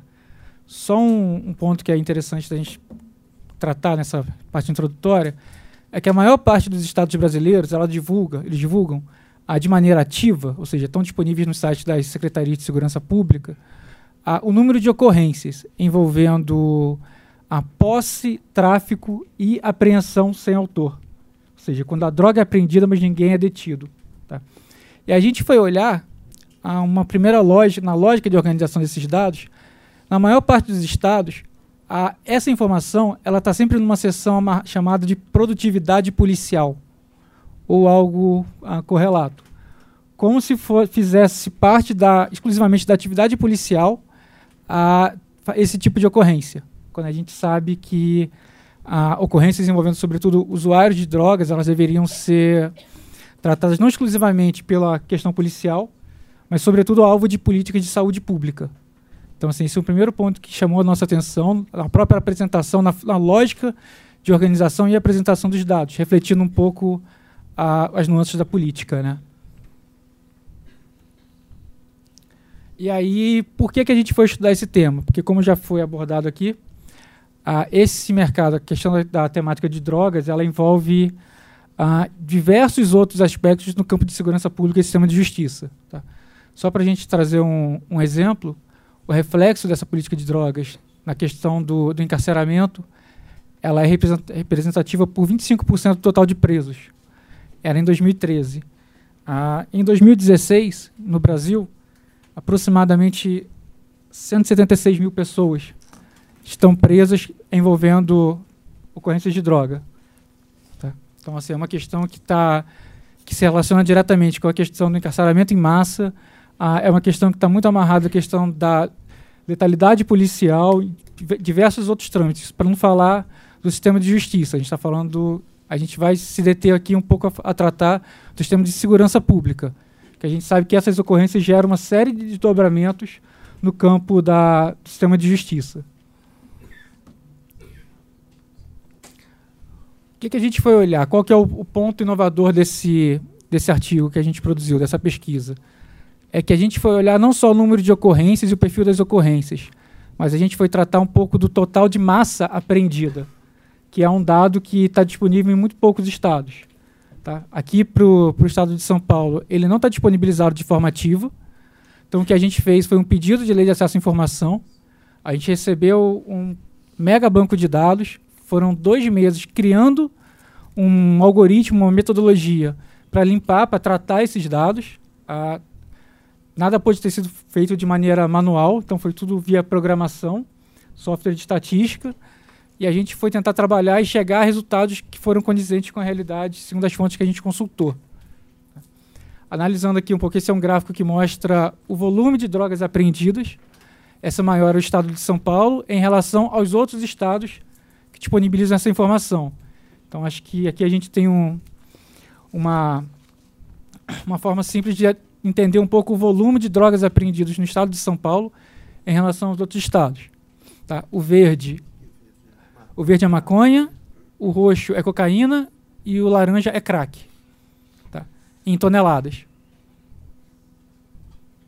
Isso a gente pegou o ano de 2015 porque um outro ponto também, essas informações elas são disponibilizadas com um delay muito grande de tempo.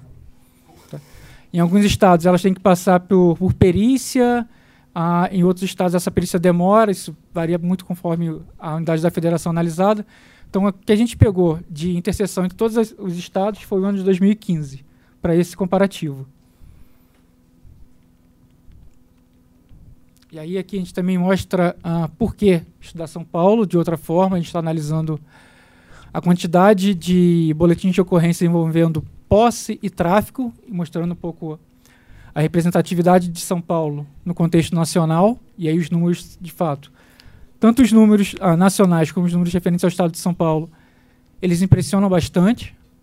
São dados compilados de outras fontes, de outras pesquisas também. São proporcionais à população de São Paulo ou eles são desproporcionais? É, é natural que São Paulo tenha é, os maiores números em relação a quaisquer coisas. Né? Nós tivemos, no, no caso dos indicadores que você está medindo, eles têm um percentual, representa mais do total do que a população? Eles representam mais porque a provavelmente alguns estados têm problemas maiores de subnotificação. Então isso acaba pesando para os estados que têm um sistema mais, mais aferido de, de mensurar os indicadores. Então a gente começou analisando a série histórica de ocorrências de apreensão de droga por categoria. Então a gente vai vendo aqui ah, no estado de São Paulo aquelas ocorrências em que a droga é apreendida, mas ninguém é detido, tem uma participação percentual muito pequena. Os maiores números são, de fato, tráfico e posse. Tá? E a gente vai vendo comportamentos diferentes entre essas duas categorias.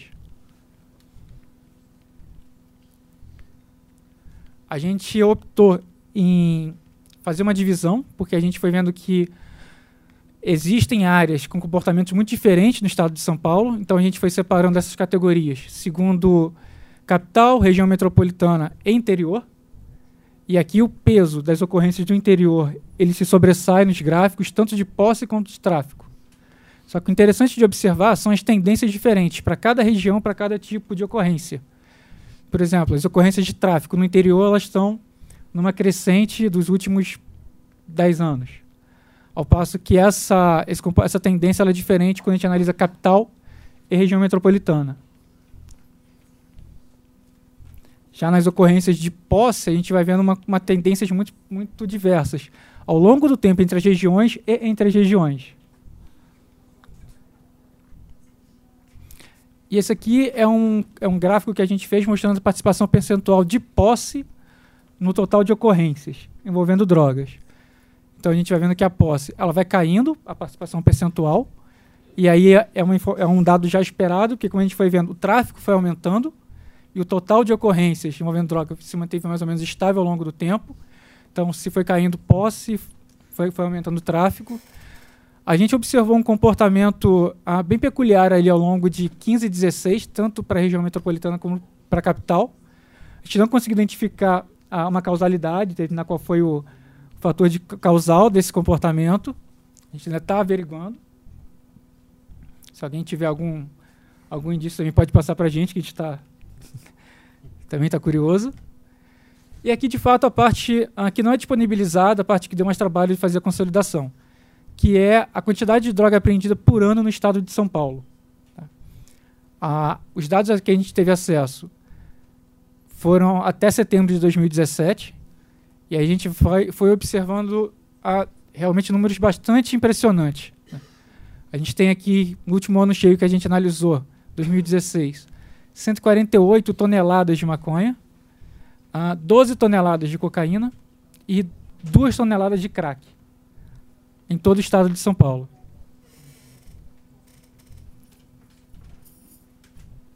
E aí a gente tentou espacializar para entender aonde essa droga foi apreendida.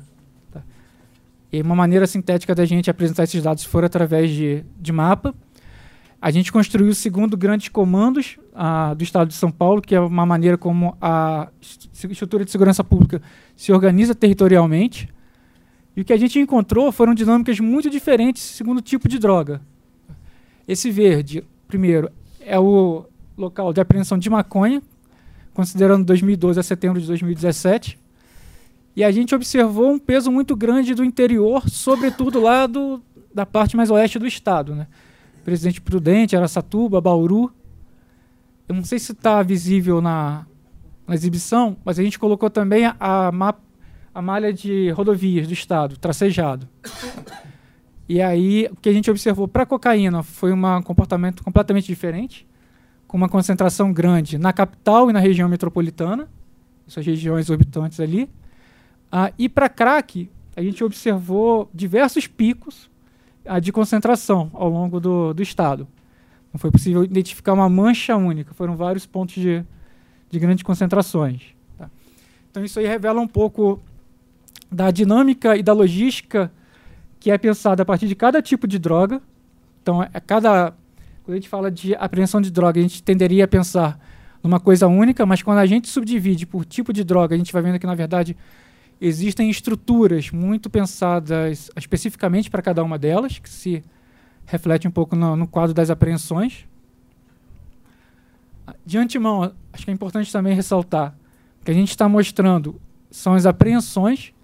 A gente não conseguiu montar nenhuma proxy que revelasse o quanto de droga circula em termos de massa, de logística. Acho que essa é uma pesquisa que todo mundo que trabalha na área tem muita vontade de fazer e é um número que todo mundo gostaria de ver. Mas a gente não conseguiu encontrar nenhuma maneira metodologicamente segura para trabalhar nessa, nesse sentido. E aí a gente fala que a política de drogas, né, ela é mal orientada e tem baixo impacto. E aí a gente vai mostrando um pouco porque que a gente, segundo a gente, a nossa interpretação, ela tem baixo impacto. A gente foi olhar um pouco qual foi o tipo, qual foi a instituição que fez essas ocorrências, que gerou essas ocorrências de apreensão. E aí a gente fez tanto para posse como para tráfico. Para posse, já era esperado um percentual relativamente alto da Polícia Militar. Confesso que essa concentração na Polícia Militar surpreendeu, porque a gente esperava que fosse alto, mas não achou que fosse encontrar números tão altos. E para tráfico também. Né, quando a gente vê que 60% das ocorrências de tráfico foram encaminhadas, foram conduzidas pela Polícia Militar, a gente esperaria que essas ocorrências fossem fruto de investigação, que seria atribuição da Polícia Judiciária. Então esse número acabou revelando para a gente também um protagonismo da polícia militar nessa, nesse tipo de ação. E aí um outro trabalho que a gente fez foi fazer o cruzamento de ocorrências e massa. Então o que a gente produziu aqui foi olhar quanto de massa foi apreendida nas ocorrências de posse e quanto de massa foi apreendida nas ocorrências de tráfico. E aí essa concentração também chamou bastante atenção, porque 97% da massa de maconha apreendida no estado de São Paulo foram ocorrências envolvendo tráfico e apenas 3% nas ocorrências envolvendo posse. Quando a gente viu que são dezenas de milhares de ocorrências envolvendo posse e tráfico. Né? Ah, então, esse número ele girou em torno de 3 a 4%, conforme o tipo de droga. Ah, confesso que poucos estados disponibilizam esse tipo de relatório. Os dados que a gente viu aqui, comparando com os números ah, do estado do Rio de Janeiro, não, os, os, números fluminenses não foram tão concentrados como os que a gente achou, mas acho que revela um pouco do protagonismo que teve aqui o caso da Polícia Militar. Está tá fazendo essa, essa relação de causalidade. E aí, uma outra questão foi qual é a ocorrência típica envolvendo posse e tráfico no estado de São Paulo? Então a gente optou em calcular a mediana para tráfico e posse do segundo tipo de droga. E aí os números que a gente achou foram números significativamente baixos. Tá? Uma ocorrência típica de posse de maconha no, esta no estado de São Paulo envolve 2 gramas. E uma ocorrência típica de tráfico, aproximadamente 40 gramas. Então, em termos de volume, para a gente ter uma ideia, 40 gramas de maconha equivaleria ao volume, ao peso de dois bombons. Tá? Os números de cocaína e crack são bem menores. E essa é a ocorrência típica do estado de São Paulo, envolvendo por tipo de droga. Qual foi o ponto que a gente foi olhar? A gente entende que, com esse cálculo aí de medida de dispersão que a gente optou pela mediana, a gente está simplificando dezenas de milhares de ocorrências que são bastante heterogêneas entre a dinâmica de apreensão e a massa de drogas ah, que foi apreendida. E aí o que a gente fez foi olhar ah, o top 100, as 100 maiores ocorrências de droga, e aí por uma questão de limitação dos dados a gente refinou para 2015. Então a gente começou a trabalhar com o período de 2015 a 2017, porque o período anterior a isso, a qualidade dos dados estava atrapalhando os cálculos, e aí a gente optou em fazer esse, essa delimitação temporal para garantir a qualidade da massa de dados e as análises que a gente gerou. Tá? E aí o que a gente fez foi olhar as, as 100 maiores ocorrências, 100 casos de tráfico, considerando o total. E aí no caso da maconha, essas 100 maiores ocorrências foram re responsáveis por 178 toneladas de maconha apreendida. Falando de massa, isso representa metade da massa de drogas apreendida no período. Tá? Então, de um lado, você tem 100 ocorrências, e do outro lado, para chegar àquele mesmo resultado de massa apreendida, você teve centenas de milhares. 0.12 é 0.12 é 100, são essas 100, 100 ocorrências em relação a esses 80 mil. 98 é outra metade. Então, o que, que a gente está discutindo? Qual é o objetivo maior que a gente propôs na pesquisa? Quanto de recurso foi utilizado? Quanto de, de orçamento público foi empreendido ali para gerar 80 mil ocorrências que produziam um resultado igual ou me menor, na verdade, do que essas 100 top. Tá? No caso da maconha, essa concentração para a gente foi a mais evidente. Mas no caso de cocaína e crack também chamou bastante atenção. Eu estou falando de menos de 0,3% do total de ocorrências. Responsável pela metade da massa apreendida, responsável por 28% da cocaína apreendida e por praticamente 45% do crack. Então, o debate que a gente está fazendo no, no Instituto é como otimizar os recursos na área de segurança pública, que a gente sabe que são limitados. É sempre uma demanda dos gestores, a necessidade de empreender mais recursos. Mas um outro ponto de discussão é como esse recurso está sendo gasto. Como esse recurso está se traduzindo em ações ah, que vão impactar no campo da segurança pública. Nesse caso, na questão de apreensão de, de massa de droga.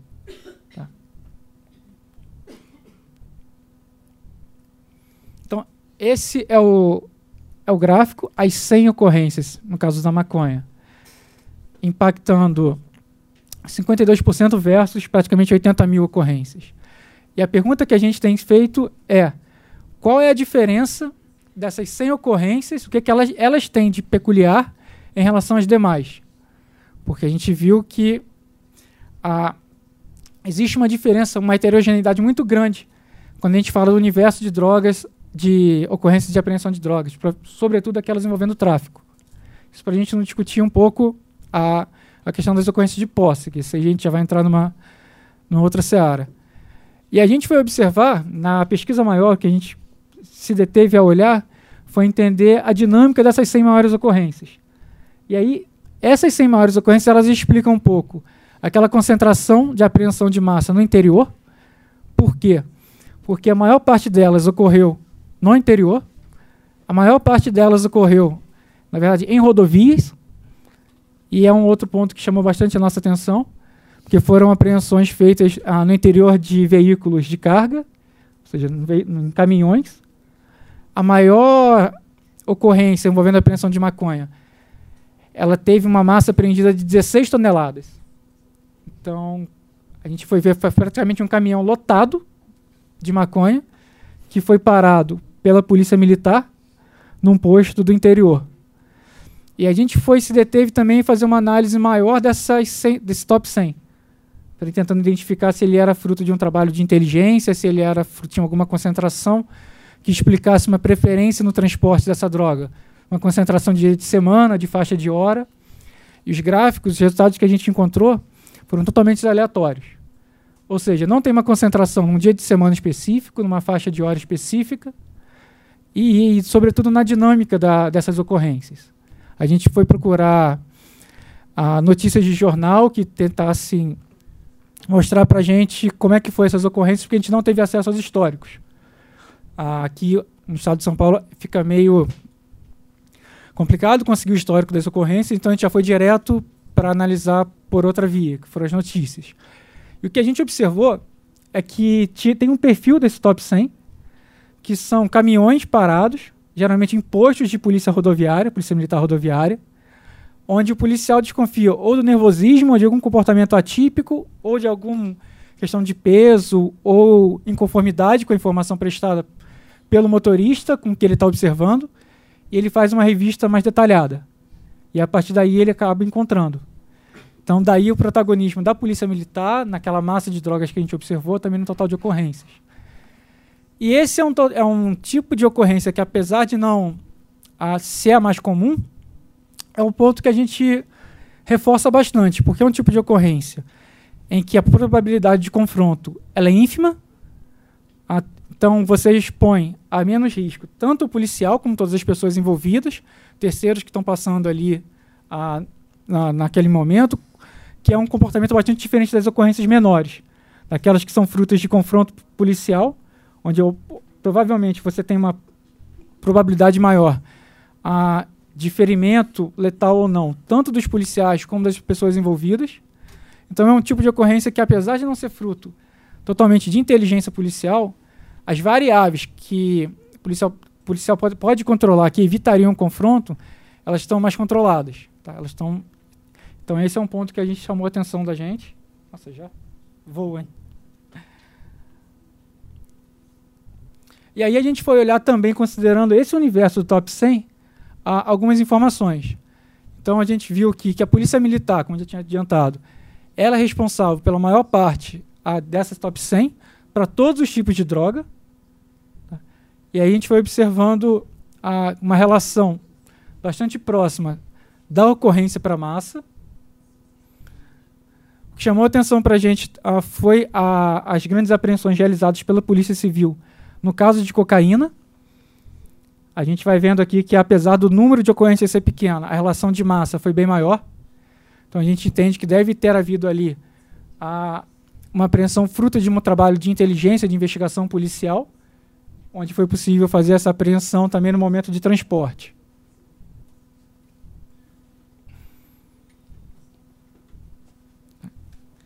E aí, só para fechar, a gente está a pergunta que a gente está fazendo com essa pesquisa é por que, que a gente está gastando recurso do campo de segurança pública? Com usuários de drogas, e aí a gente vai até além com microtraficantes, ao invés de focar, de, de utilizar os recursos que são limitados, a, através de procedimentos de inteligência, de investigação, onde se impacta a logística de distribuição de drogas, causando a minimização dos efeitos colaterais que são letalidade e vitimização policial. Isso para não falar do segundo momento, né?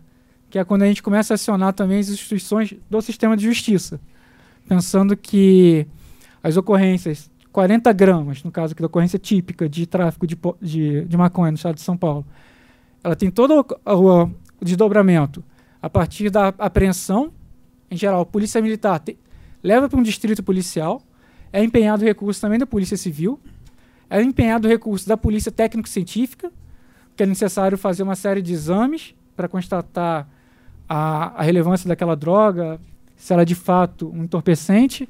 A partir daí, a gente tem todo o âmbito do sistema de justiça acionado, a, toda a questão do encarceramento, aquela pessoa em geral é detida em flagrante, ela vai ser encaminhada para um centro de detenção, e a partir daí ela vai entrar naquele nessa grande corrente que a gente está vendo aí.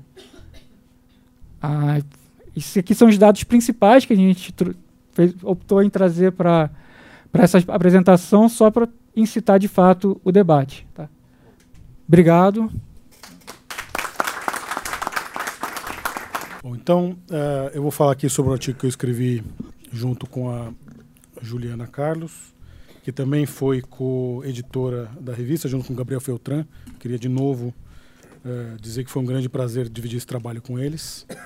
É, e que e com a Juliana nós escrevemos esse artigo que fala quase um gancho com a apresentação do Leonardo, do artigo dele e do Bruno, que é onde deságua isso tudo que ele acabou de dizer. Então nós temos 99,80% das ocorrências policiais uh, realizadas, apreensões realizadas que vão desaguar no sistema de justiça, referindo-se a 80 mil e tantas ocorrências.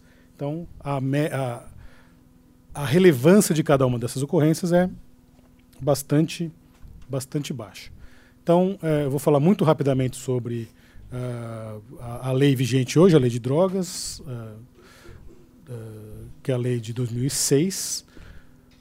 Nós fizemos uma revisão das pesquisas realizadas a partir de 2006 sobre como essa lei é aplicada na prática. Nós fizemos uma pesquisa é, aí original sobre algumas sentenças no caso é, sobre crimes de drogas e alguma problematização uh, para o debate posterior. Então, tá, a maioria das pessoas já sabe, mas a lei vigente hoje, com a, que hoje já com algumas mudanças, mas ela entrou em vigor em outubro de 2006. O grande, uh, a grande inovação dela foi a despenalização do porte de drogas para uso pessoal. Ela continua sendo crime e por isso que a polícia continua se preocupando com isso, mas uh, esse crime não leva a uma pena de prisão. Uh, por outro lado, essa lei também aumentou a pena mínima para tráfico simples de droga em relação à lei anterior. Ela aumentou para cinco anos, o que impedia, desde logo, a aplicação de penas não, de não uh, diversas da prisão. Uh, é verdade que existe uma possibilidade de redução de pena, que não chama pequeno tráfico, mas para facilitar a gente chama aqui de pequeno tráfico, desde que a pessoa não seja reincidente e não, não haja indícios de envolvimento com organizações criminosas, o que se tornou um grande problema na prática, essa demonstração. Uh, Para essa, essa redução de pena, a pena entraria no limite que poderia ser substituído por alternativas à prisão, mas a lei vedava expressamente.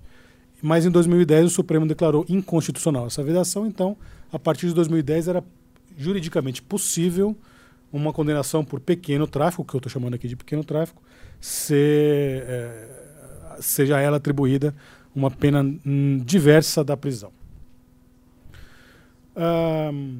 A gente falou já aqui sobre o aumento do encarceramento e o quanto isso é atribuível ou não à lei de drogas. Existe alguma controvérsia aqui na, nos estudos sobre isso. Eu acho bastante, eu, a minha posição é bastante clara, em que houve sim uma, um peso bastante alto uh, no aumento do encarceramento brasileiro desde 2006 uh, há um peso bastante alto atribuível à maneira com a qual a lei de drogas é aplicada.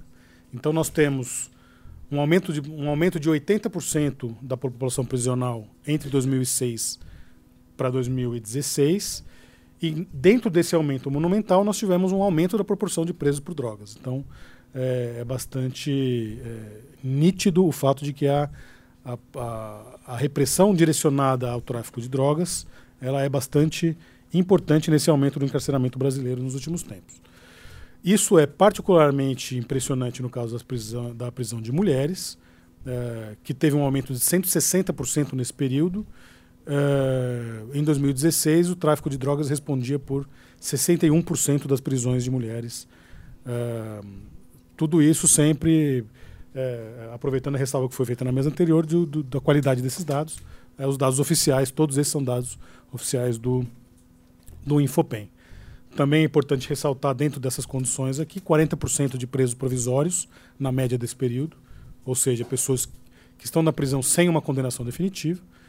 E também é importante dizer que esse cenário todo acontece numa, num cenário de aumento muito discreto ou quase inexistente do número de vagas. Então, hoje nós temos uma taxa de ocupação que já chega em duas pessoas para cada vaga. Chega no estado do Amazonas, por exemplo, a quase cinco pessoas por vaga. Desde que a lei entrou em vigor, algumas pessoas, alguns pesquisadores já entenderam que aquilo poderia ter uma repercussão uh, na aplicação da lei. Alguns defendiam que o fato do, do, da, da lei despenalizar o uso diminuiria o número de pessoas presas por crimes relacionados a drogas. Outras diziam que, considerando que a pena mínima tinha aumentado, iria aumentar o número de pessoas presas por conta da lei.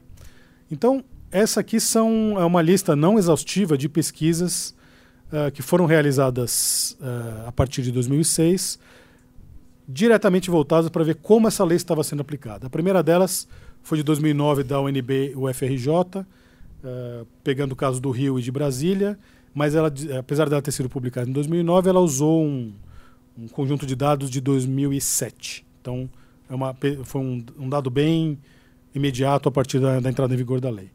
Depois nós tivemos uma pesquisa do Núcleo de Estudos da Violência da USP em 2011, uma do Instituto Sou da Paz em 2012, a pesquisa da Juliana, coautora desse artigo, para a tese dela uh, em 2015, uma pesquisa da, da, da Julita Lengruber também em 2015, a pesquisa do Instituto de Segurança Pública do Rio, que foi uma inspiração, imagino, para a pesquisa que o, que o Leonardo acabou de apresentar sobre apreensões de droga no Rio de Janeiro.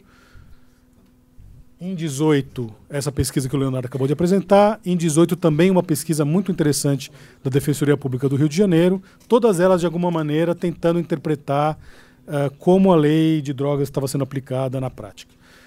Mencionei aí com asterisco duas pesquisas que foram publicadas depois da submissão do nosso artigo, uma da Associação Brasileira de Jurimetria e a tese do juiz Marcelo Semer. As duas não entraram no artigo porque elas vieram a conhecimento, ao, meu, ao nosso conhecimento pelo menos, depois uh, da submissão do artigo para a revista. Então, nós temos aí uma longa lista, uh, e tem outras que provavelmente a gente não conhece ou a gente não, não, não usou. Uh, tem uma longa lista tentando identificar em lugares diferentes, em momentos diferentes, como estava sendo a aplicação da lei de drogas pelo judiciário. e o que uh, foi pareceu claro para a gente foi que, mesmo com metodologias diferentes, locais diferentes, uh, em, em uh, momentos diferentes, o resultado era extremamente parecido em todas elas. O perfil das apreensões saltava aos olhos já quando a gente olhava no judiciário, então, apreensões minúsculas na enorme maioria das ocorrências. As, as duas pesquisas, do, a do ISP e a do Sodapaz, deixaram isso claro do ponto de vista da polícia, mas de fato as apreensões, em sua enorme maioria, tratam de apreensões minúsculas. E o perfil de pessoas presas é também bastante similar, independente do período de tempo que a gente pegou. As pessoas, em geral, são presas desarmadas, sozinhas, uh, em flagrante, não está aí na apresentação, mas também é uma, um dado que é reiterado depois pela pesquisa do, do Sou da Paz. E o perfil dessas pessoas, o perfil sociodemográfico, são pessoas que são primárias, quantidades irrelevantes de drogas, mas são pessoas jovens, negras, com baixa escolaridade. Uh, eh, 80% das pessoas, na maior parte das pesquisas, uh, tem no máximo ensino fundamental completo. A maioria nem isso. Uh, e moradoras das periferias das regiões mais pobres das cidades analisadas. Esse é o perfil das pessoas que são uh, objeto das apreensões de que o Leonardo falou momentos atrás. Então não poderia ser diferente, e aqui eu quero fazer uma ressalva desde o início, que uh, uh, a nossa interpretação disso vai ser uma interpretação bastante crítica da atuação do Poder Judiciário, mas é importante dizer desde o princípio que esse é o filtro de experiência uh, que o, o, os magistrados estão expostos pela sua, pela sua experiência de mundo e pelo, pelos processos que efetivamente chegam ali nas mesas dos juízes. Então a atuação do Poder Judiciário é mediada necessariamente pela atuação que foi descrita antes uh, pelo Leonardo e também pelo lugar em que uh, os membros do Poder Judiciário ocupam na sociedade. É, essa quantidade monumental de apreensões minúsculas, elas reforçam uma tendência do Poder Judiciário, é, da, da, atuação criminal do Poder Judiciário, que é uma extrema burocratização, é, chegando ao ponto de existir decisões que são padrão, padronizadas. Então, a mesma decisão, ela substitui o nome e o lugar onde a pessoa mora e a quantidade de droga apreendida e vai saindo na máquina de moer carne do fórum. Tinha como ser diferente? É, essa é uma discussão que a gente tem que fazer. O fato é que nós temos hoje, uh, se nós pegarmos e nós fizemos isso uma quantidade, uma amostra de decisões, a gente vai ver decisões que são absolutamente idênticas.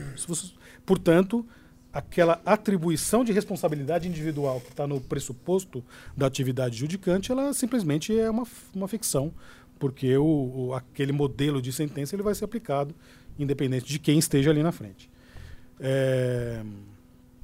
Outra coisa que chamou bastante atenção, e eu faço referência a um evento de lançamento da pesquisa da Defensoria do Rio, que eu dividi a mesa com a Carolina é, Grilo, que foi como a descrição de fatos e a valoração de circunstâncias nesse processo de atribuição da responsabilidade criminal, ele é absolutamente divorciado de qualquer experiência uh, etnográfica ou, uh, uh, ou de, da experiência prática dos mercados legais. Então a gente vê, eu lembro de um exemplo que a Carolina falou na hora que a gente estava apresentando a pesquisa, um número enormemente alto de pessoas que eram condenadas no Rio de Janeiro cuja condenação era agravada pelo fato do crime envolver menor. Então era uma apreensão que tinha um menor e um maior, e aí o, a pessoa maior de idade tinha a pena aumentada porque ela teria aliciado o menor para o crime. E a Carolina pulou da mesa e falou: Mas isso não faz o menor sentido, porque essa pessoa que foi presa, ela não tem nenhuma gerência sobre quem trabalha com ela. É, o judiciário está atribuindo um aliciamento de um menor para uma pessoa que não, não, não, ela não tem nenhum, nenhum poder sobre a escala, a escala de, de trabalhadores. Então, é, é, é, uma ficção. É uma ficção jurídica que foi construída, foi preso um menor e um maior, o maior vai ser punido com uh, um aumento de pena. E o mais interessante é que isso faz sentido do ponto de vista jurídico. E, então a gente pode fazer seminários e seminários e seminários e seminários jurídicos, que isso tudo vai ser perfeitamente coerente e repetido e consolidado em jurisprudência, porque o mundo jurídico ganhou uma autonomia. A partir do momento que o processo chega, o mundo jurídico ganha uma autonomia em relação à realidade. Então, apesar dos juízes se entenderem como membros de uma organização que tem atribuição de segurança pública, eles trabalham com uma observação da realidade que é divorciada do funcionamento uh, uh, real do mercado legal. Isso se dá por que a gente chamou de construção de ficções jurídicas, que vão uh, sendo reproduzidas, viram súmula, viram enunciado, viram formas de essa mesma interpretação ser alimentar de novo o, o sistema judicial. Então, o que, que a gente chamou de ficções jurídicas? A, primeiras de, a primeira delas, a que mais salta aos olhos, é chamar quantidades irrisórias, uh, irrelevantes de, de, de drogas apreendidas como grandes apreensões. Isso aí uh, desafio uma pessoa que ia ir lá no fórum pegar aleatoriamente um, um processo de drogas. Uh, a chance é quase de 99,8% de pegar uma quantidade relevante de droga e as chances altíssimas do juiz dizer essa é uma quantidade muito importante de drogas e foi retirada do, do, do, da sociedade e, portanto, uh, merece uma repreensão uh, penal bastante intensa. Uh, outra ficção jurídica é, é uma é, é uma homogeneização da, da, da, atividade do tráfico. Então, pequenos traficantes fazem. Essa frase entre aspas é porque às vezes é ela mesma, várias vezes. Fazem do seu comércio, fazem do comércio legal seu meio de vida e deve ser punido severamente. Então, isso é uma demonstração que sai da própria apreensão, que foi feita em flagrante, então não houve investigação para ver se aquela pessoa efetivamente fazia do, do comércio seu meio de vida ou não. Mas isso está dentro desse modelo geral de descrição de um fato que se repete aos milhares. É, um, uma ficção que está relacionada com a primeira é diz, mas tem um, um, elemento complicador que é dizer que determinada circunstância é incompatível com o uso pessoal e portanto é tráfico. E aí, a, um, em geral, isso tem a ver com a maneira com a qual a droga é apreendida. Então, se ela está embalada, a sentença vai dizer a droga estava embalada. Então, ela se destinava ao comércio não é destinado ao uso pessoal. Se a droga não estava embalada, olha só, a droga não estava embalada. Então ela era uma droga em grande escala. Ninguém consome uma droga num saco inteiro. Então, se ela não estava embalada, ela se destina ao tráfico. Então, toda circunstância ela vai ser torcida de maneira a justificar a decisão que já está pronta, que é que aquilo é um tráfico.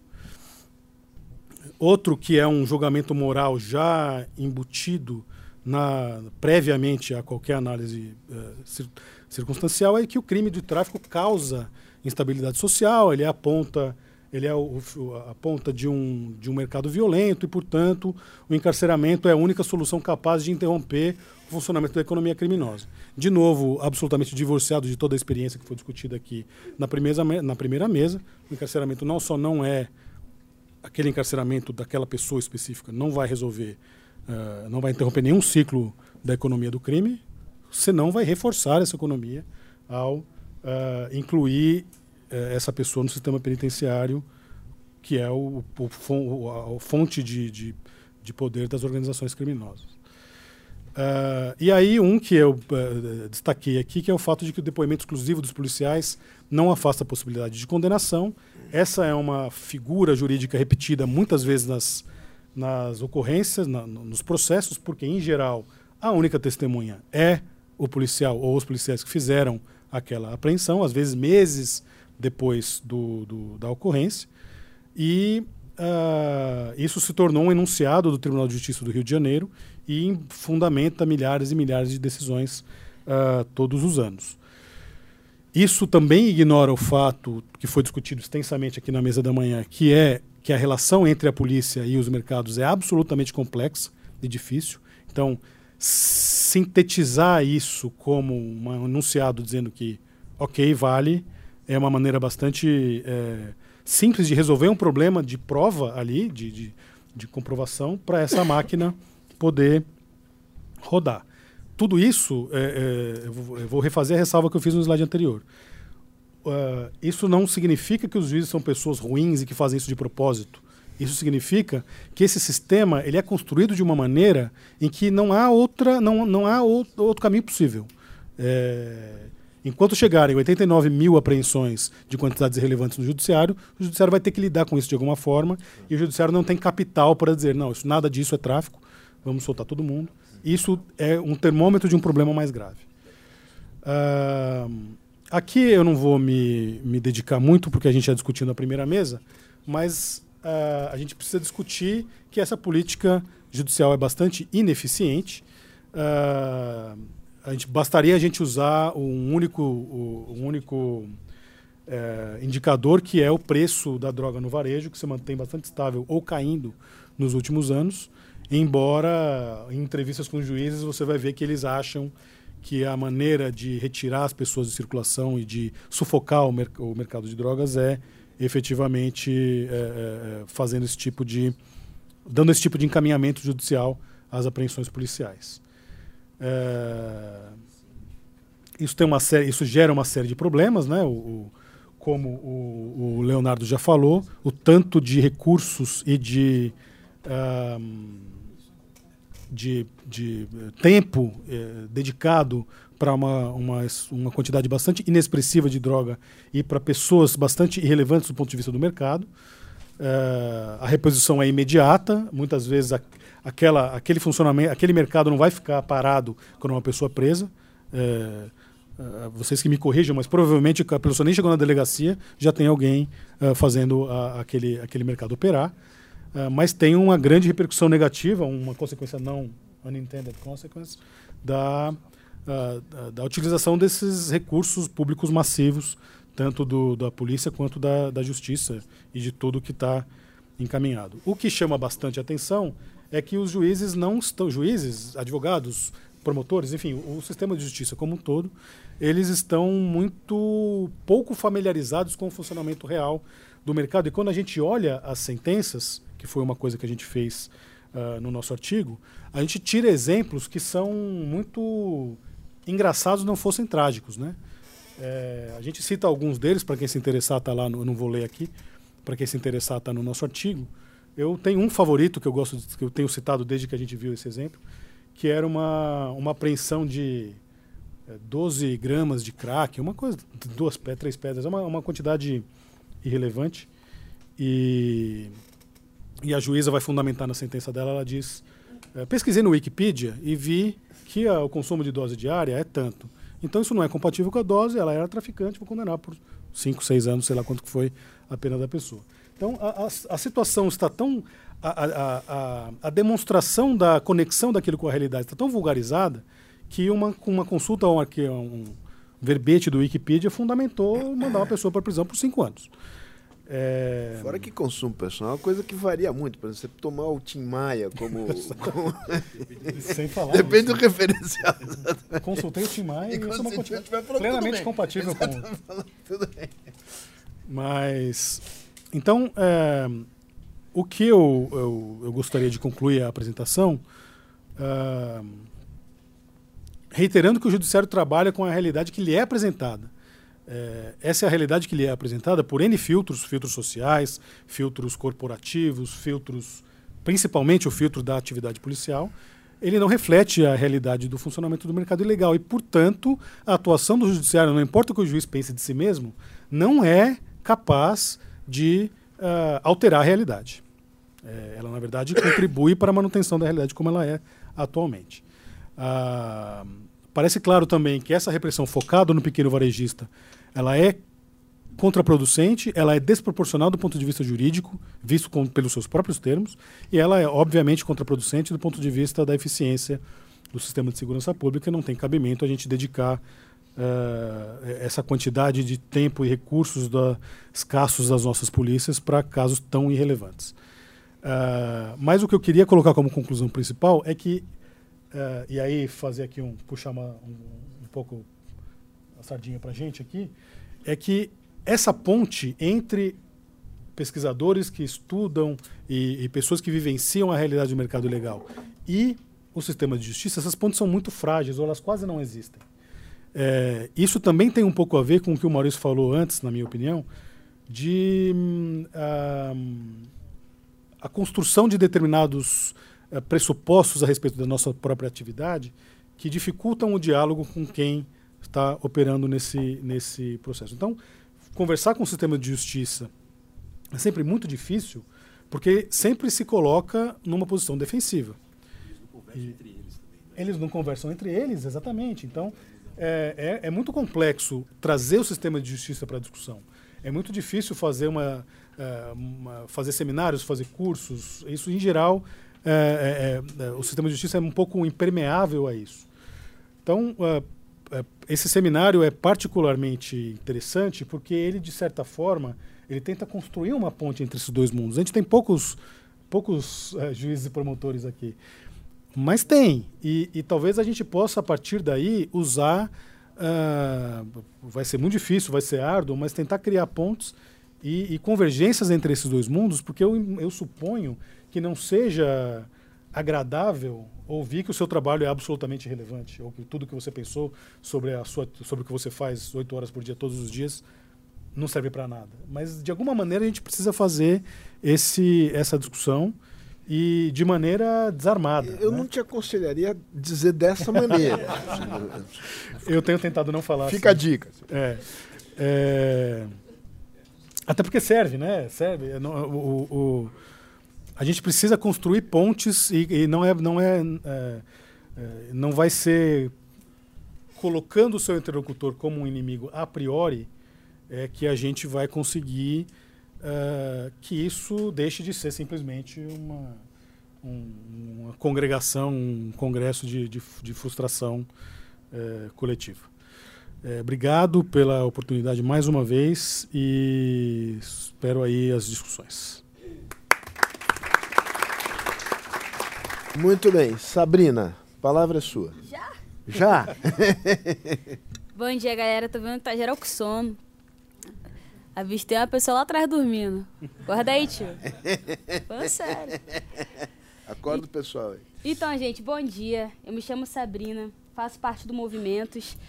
E aí, deixa eu explicar para vocês de forma bem resumida, que como todo mundo falou muita coisa, pra gente não ficar falando a mesma coisa de novo. É, um movimento é um grupo de jovens de várias favelas do Rio de Janeiro que a gente se reuniu para discutir políticas de drogas, já que quem está no centro desse, dessa discussão não somos nós, e é a gente que mais sofre com, com isso, né? Com essa falsa guerra de drogas. E aí, observando a fala de todo mundo, de todo mundo, muito muito se fala sobre as consequências dessa política, mas pouco se fala sobre as causas. Então, tipo assim, analisando tudo, para mim, cara, a política de drogas se baseia basicamente é, no racismo como ferramenta do capitalismo para controlar e prender os nossos corpos, sabe? Então, é, onde eu, eu moro no Alemão, sou nascida e criada lá. E, tipo assim, como que eu posso dizer? Cada um comunica de uma forma, sabe?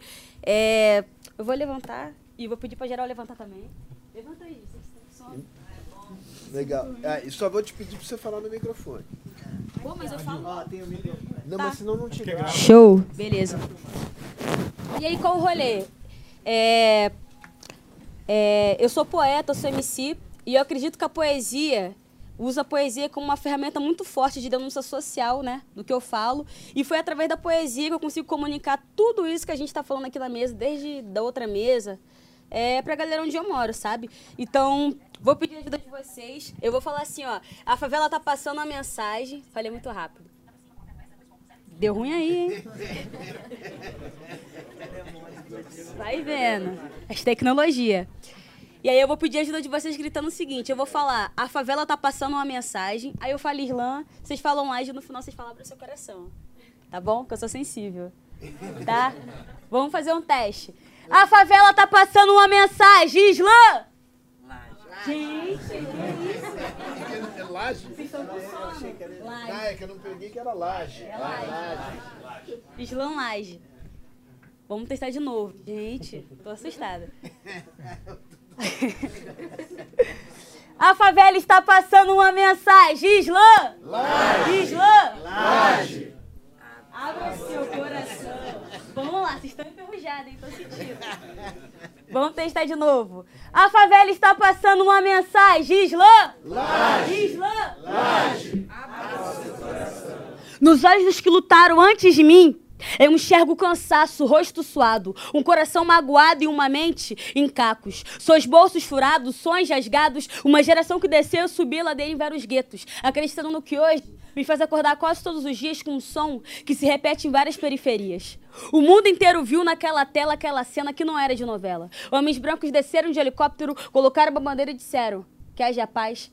E eu assisti aquilo tudo ali deitada com a minha família baixada, os tiros eu vi pegaram na minha casa. E assim eu fui criada, aprendendo táticas e minha muita bala. A minha avó desde criança falava pra mim, se der tiro não corre, andar nos becos não pode, porque barulho se esconde, não esquece. Só sai da escola de bonde. Nos jornais, a gente sempre é manchete, o resto da história vocês já conhecem. O moço de terno diz, é guerra de drogas. O povo da periferia grita, é guerra aos pobres.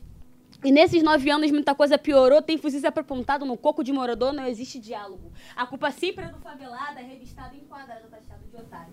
Agora eu te pergunto, para que tudo esse se o consumo não diminuiu, pelo contrário, só expandiu? Há tempos eles dizem, vamos proibir, só que da proibição nasce o tráfico, os chefões não estão aqui, olha lá. O dragão foi encontrado, só que dessa vez com mais de 500 quilos de cocaína de ministro, que eu nunca ouvi falar na vida. Tá preso? Não. Prenderam de Renan da Pena. Foi mais fácil, né, capitão?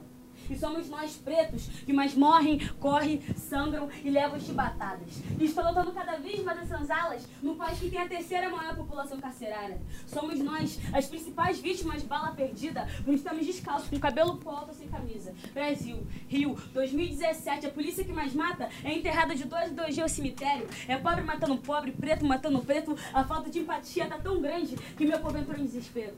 Alguns se corromperam ao respeito nossos mortos, bucha batido no peito. Nem sempre é fácil ser tão forte. Alemão, Zona Norte, favela de La Socria. Antigamente, na minha infância, pulava o muro da vizinha, saía correndo por várias vias, andava por uns becos que nem eu sabia. Mas hoje, sou os gritos da tia Patrícia. Para de brincar de pique-esconde. Saí da rua, menina. Eu sou Martina, minha mãe mandar umas rimas, mas ainda sonho em ser a primeira universitária da minha família. Ando na contramão junto com os poetas vivos e favelados, resistindo e insistindo na moral. Existimos através da arte. E antes de encerrar, vou lançar algumas provocações e deixar no ar. Quantos pretos já te deram aula? Quantos são mortos todos os dias? De quanto você já escondeu o celular porque achou que ele ia te assaltar? Quantas você já viu passar no vestibular? 82 pretos. 82 pretos são assassinados por dia. 26% dos pretos estão dentro das universidades. Não somos nem essa parte. Desigualdade, crueldade e machismo. Sem prazer nenhum, apresento a vocês alguns elementos do racismo. MC Martins. Você pega, né? Deu pra acordar, né? Caraca. Foi. Você continua com a, a tua capacidade de síntese é muito maior do que essa turma aqui. Muito maior. Você deu o seu recado em cinco minutos. Eles levaram mais ou menos umas três horas e quarenta e tal. É porque a gente tem que ser prático, né? É, muita coisa que acontece, a gente tem que, tem que se adaptar, né? Tem que comunicar da melhor forma. Então, galera, é... Ah, tá. Foi isso que eu falei na poesia. É... Historicamente, a gente sempre sofreu com as consequências de, da, dessa falsa guerra de drogas. Eu queria até fazer algumas perguntas para vocês rapidinho. É, quem aqui já viajou de avião? Já andou de avião alguma vez? Levanta a mão.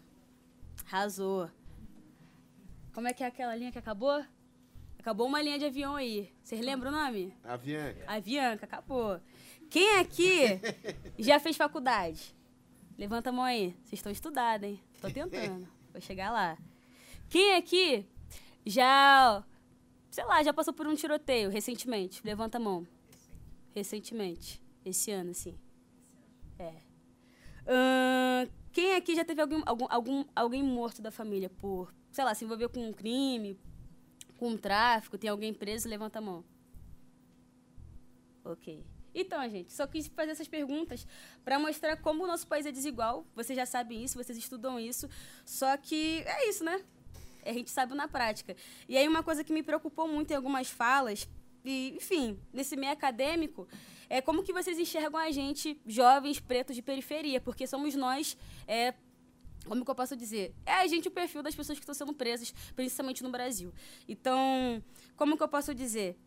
É, é muito louco isso, porque falando esses dados para vocês e tal, é muito triste para mim. Eu fico feliz de estar aqui, acho muito foda a proposta do evento, fico muito feliz mesmo, porque para mim toda discussão que fala sobre política de drogas não tem uma pessoa preta ou de favela falando, é, estando nessa, nesse debate, protagonizando, protagonizando essa discussão, é bem problemático, porque é a gente que passa por isso. Então, é, vocês, pessoas que estão na faculdade, eu queria sei lá, mano, entender vocês, sei lá, questionar vocês, qual é o intuito que vocês fazem isso, essas pesquisas, essas, essas teses, né, é, esses negócios aí que vocês falaram. Porque, tipo assim, tem muitas pessoas que, sei lá, fazem porque querem fazer uma carreira, e porque querem viajar, ou porque querem, sei lá, mano, querem muita coisa, sabe? É uma carreira. E, tipo assim, isso pra mim não é questão de, de militância, isso aqui é minha vida, sabe? Então, eu fico muito feliz de estar aqui, como eu falei pra vocês, e eu acho que a gente tem que se repensar o tempo todo. Tem uma mana aqui, é, aqui de São Paulo, o nome dela é Preta Ferreira. Não sei se vocês chegaram a conhecer o caso dela. Pesado, né? É uma mana preta do liderança do movimento de. Vocês sabem? Exatamente, que está presa há mais de 15 dias por uma prisão totalmente arbitrária, sem argumento, sem fundamento. E aí eu vou levar para o Rio e lembrar do dia Renan da Penha, que está preso há uns meses, por ser acusado de ser olheiro do tráfico. Isso é bizarro, sabe? E aí como que eu posso dizer? Nosso país é muito hipócrita, cara. Nosso país é muito hipócrita. É, vocês viram, chegaram é, a ver a reportagem que saiu dele no Fantástico? Foi muito problemática aquela reportagem também, que mostrou ele apertando a mão de um cara do tráfico. E essa imagem foi com que ajudou bastante a ele ser preso. Só que é muito contraditório, porque a UPP está no alemão há nove anos e óbvio que é uma política fracassada, não deu certo, não dá certo. Desde que a UPP entrou, piorou muitas coisas, sabe? Morreu muito mais pessoas. Então, eu, quanto moradora, não aprovo a UPP, a maior parte dos moradores também não. E é muito triste que tem uns policiais aí que estão entrando, a galera da Secretaria de Segurança do Rio de Janeiro estão querendo, enfim, reformar isso. Mas, isso, mas eu quis falar da UPP para dar um exemplo que tudo que vocês falarem e botarem na discussão para falar sobre nós, sem nós, não vai dar certo. Boa. Entendeu? Então, chamem a gente, chamem a gente para ter nesses espaços. É, como que é a palavra? Democratizem. É isso que fala? Isso. Então, tornem democrático essas discussões. Porque é isso, cara. Senão a gente vai ficar andando em ciclos e as coisas não vão mudar. É, faço o convite para vocês conhecerem. Sim, faço o convite para vocês conhecerem o movimento. A gente, qual o rolê? A gente está há mais ou menos dois, três anos a gente se reuniu, né, para discutir. Eu, quando entrei no movimento, eu não tinha. Não, entendia nada desse, desse rolê, só sabia que, que eu tava. que tem muitas pessoas próximas a mim morrendo que dava tiro todo dia, né? E eu não entendi o porquê. Desde quando entrei no movimento, eu entendi o porquê, né? É por conta dessa falsa guerra. Então, com esse nosso trabalho, a gente fez uma cartilha que contou com a ajuda de várias pessoas, vários especialistas nessa área.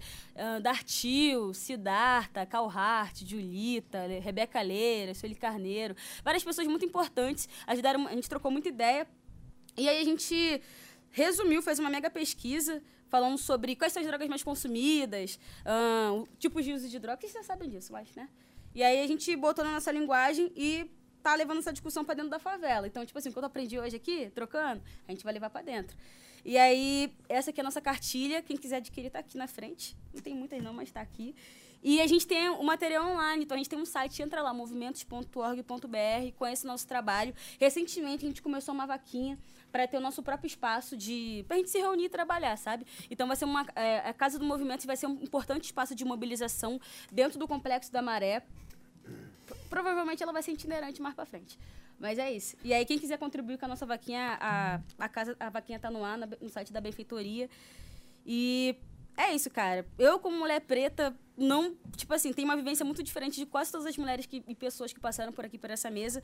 Mas eu acho que para combater o racismo e todo essa, esse rolê muito louco que está acontecendo no país, a gente tem que ser unido, né? A gente tem que se unir. Porque é isso. É isso. É. Muito bom. É isso.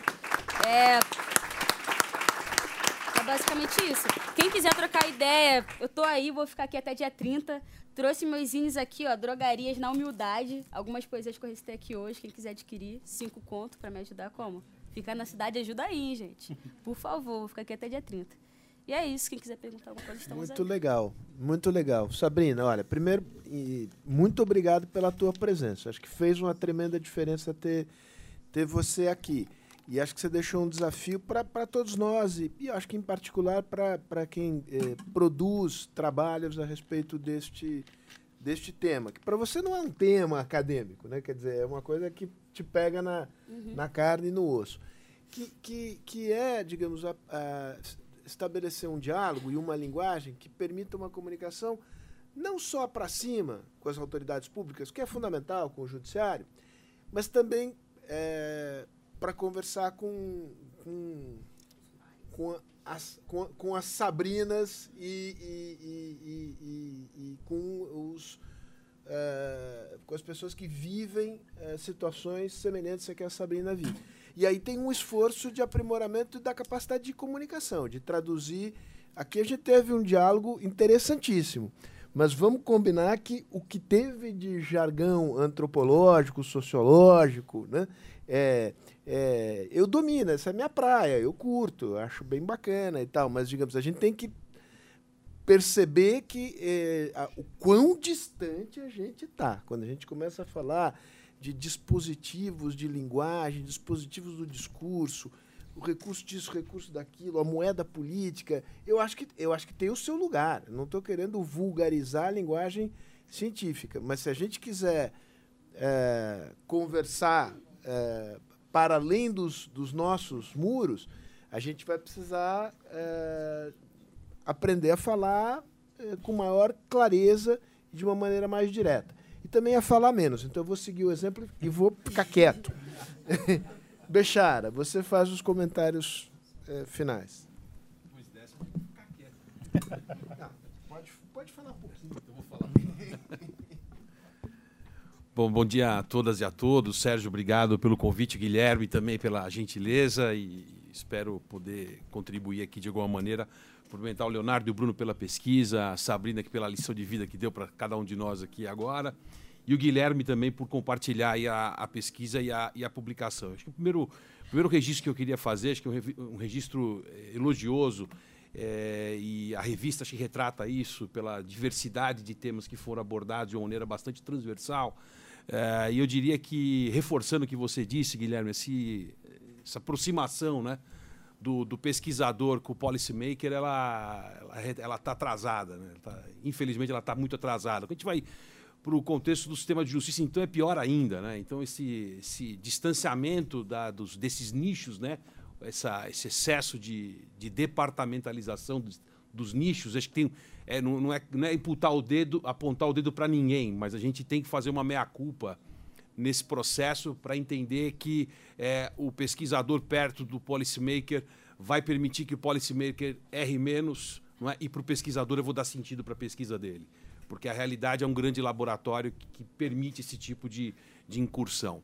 Então, acho que esse é o primeiro comentário que eu queria, que eu queria fazer, é, e muito em função, é, fazendo já uma primeira, primeira abordagem aqui, em relação especialmente ao sistema de justiça, porque no, no final dessa história, menos olhando pelo aspecto da droga, mas da lógica dos mercados ilícitos como, como um todo, no final acaba o sistema de justiça acaba virando um grande para-choque.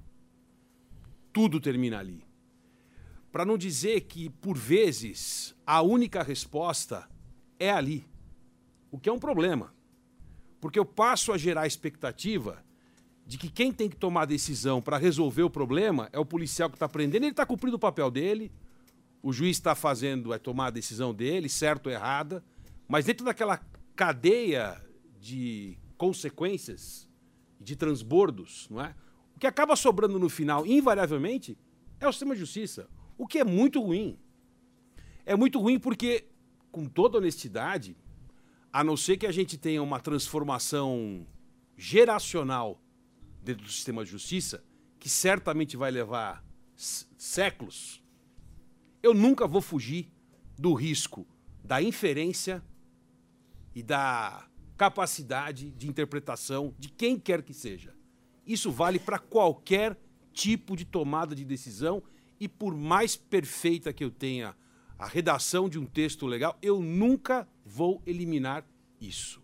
Acho que isso ajuda a controlar um pouco a expectativa, para até reposicionar um pouquinho para onde que eu tenho que olhar.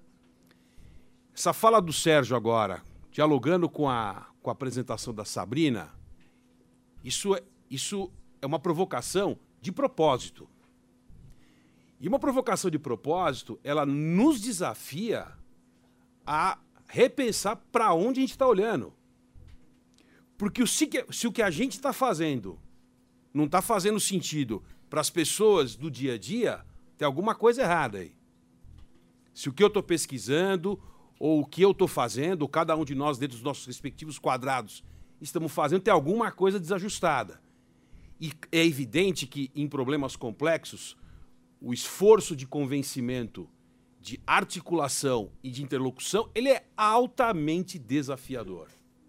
Porque vão misturar as questões corporativas, vão misturar os interesses das mais variadas naturezas, vão se confundir papéis, etc. Então, isso joga uma, uma, uma luz, né, do ponto de vista da intersetorialidade, que esse tema, em particular, mercados ilegais, gera do ponto de vista da governança da política pública, porque até o ponto de produzir leis, nós vamos muito bem, obrigado. Esse não é, esse definitivamente não é o nosso problema. Ela pode sempre estar melhorando, deve estar inclusive sempre melhorando. O nosso problema é de governança. Nós temos um problema de arranjo institucional seríssimo. Eu sempre repito isso.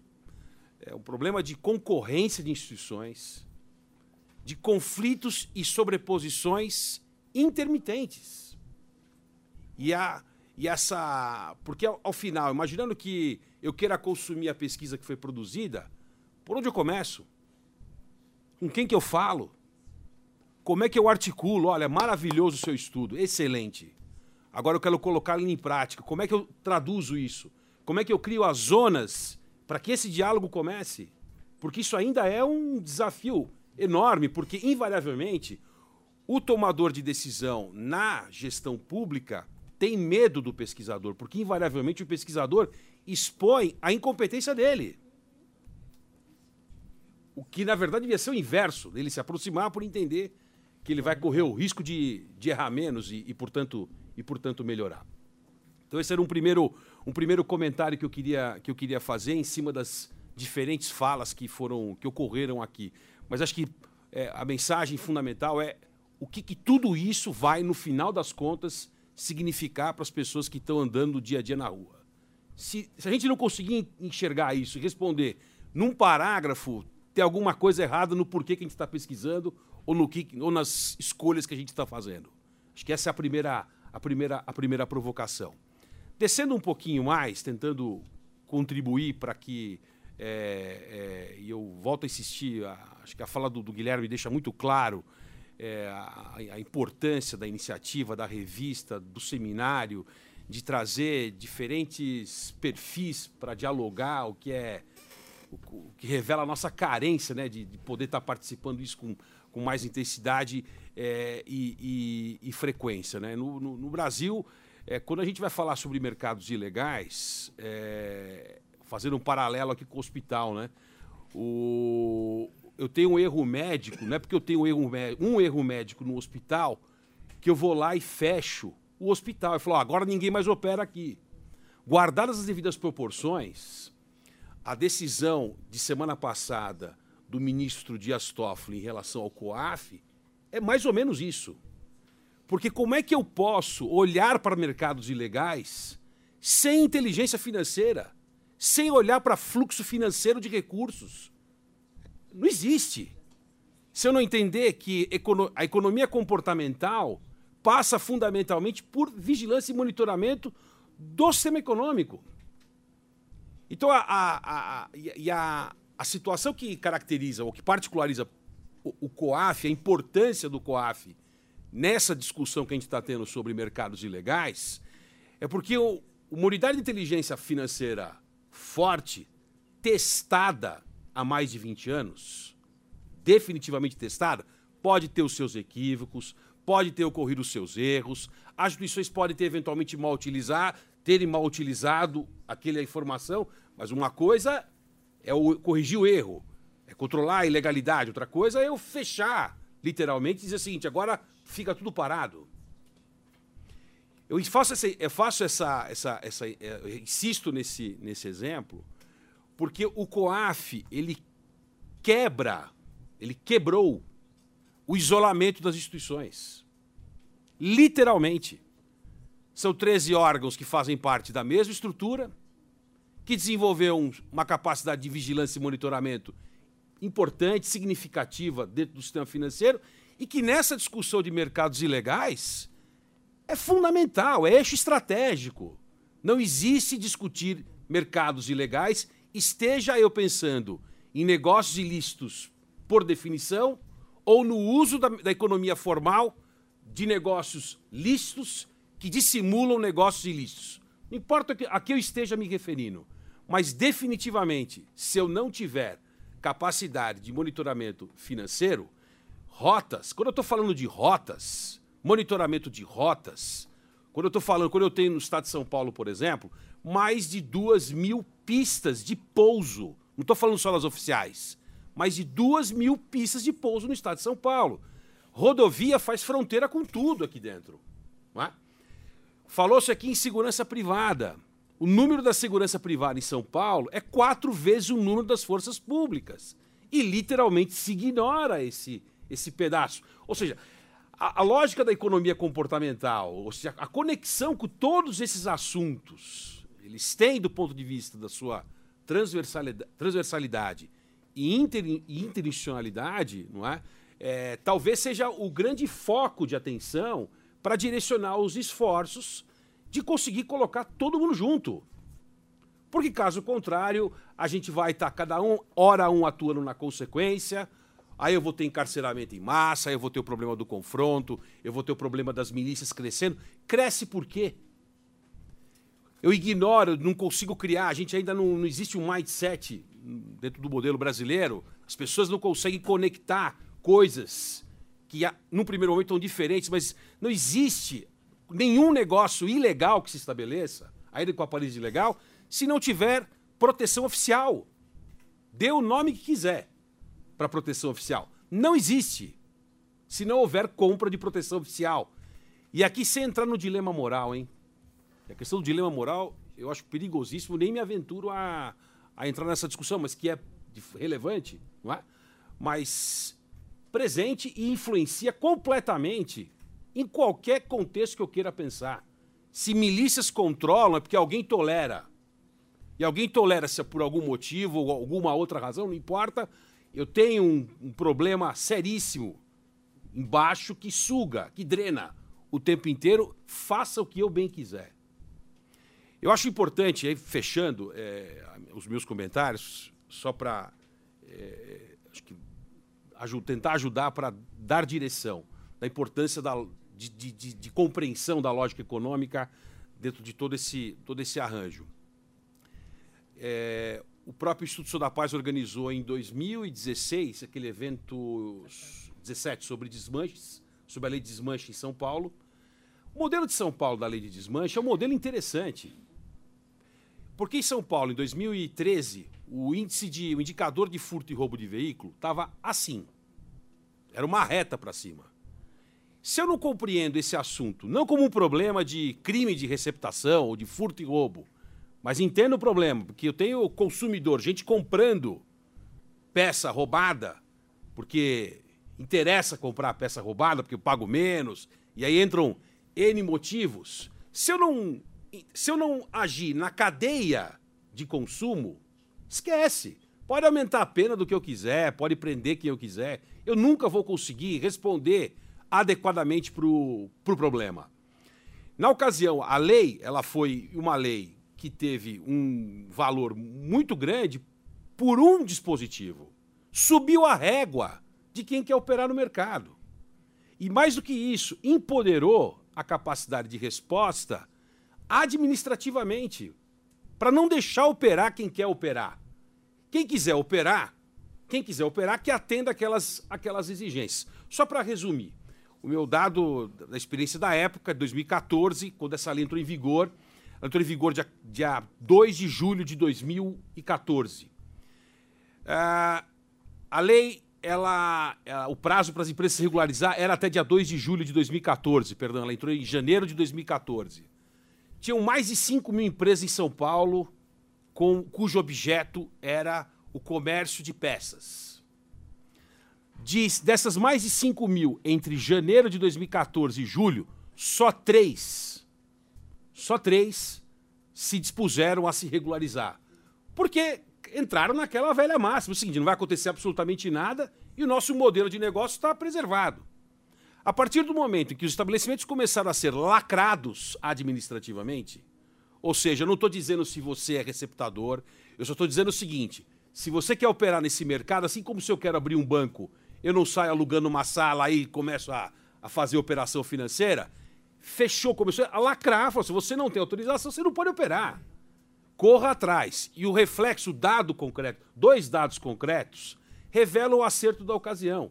De 500 empresas que foram lacradas em 2014, 500 empresas lacradas em 2014, isso derrubou o indicador em 44% na média, e só 10 dessas 500 foram no judiciário reclamar porque tinham sido fechadas. Então o mato está alto. O mato está muito alto.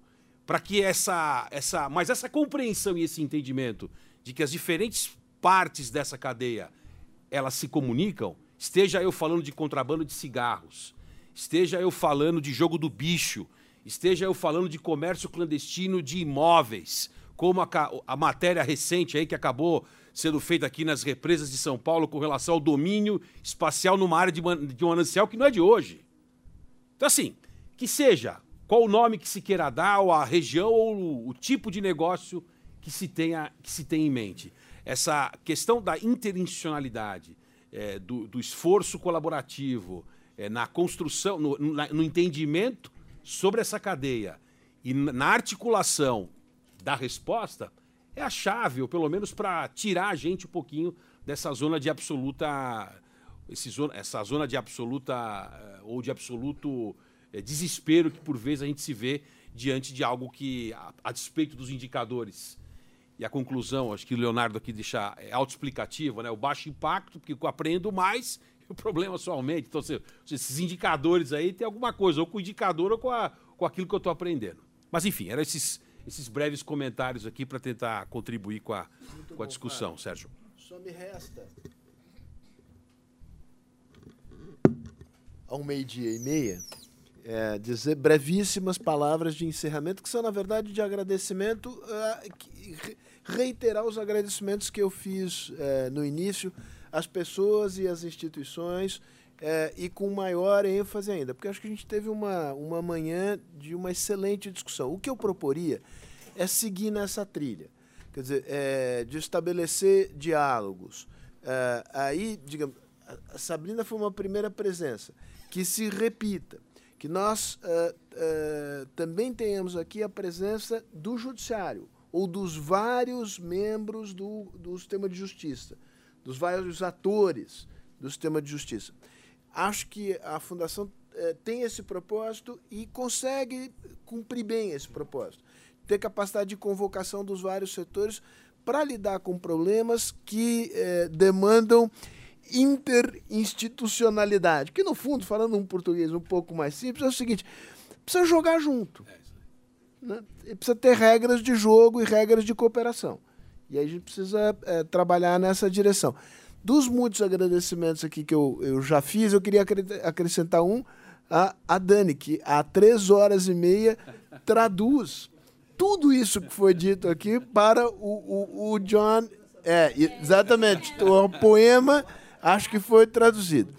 Então, eu acho que você certamente será a pessoa mais cansada no final deste, deste nosso encontro. E, enfim, só me resta dizer até a próxima. Obrigado por tudo e vamos em frente.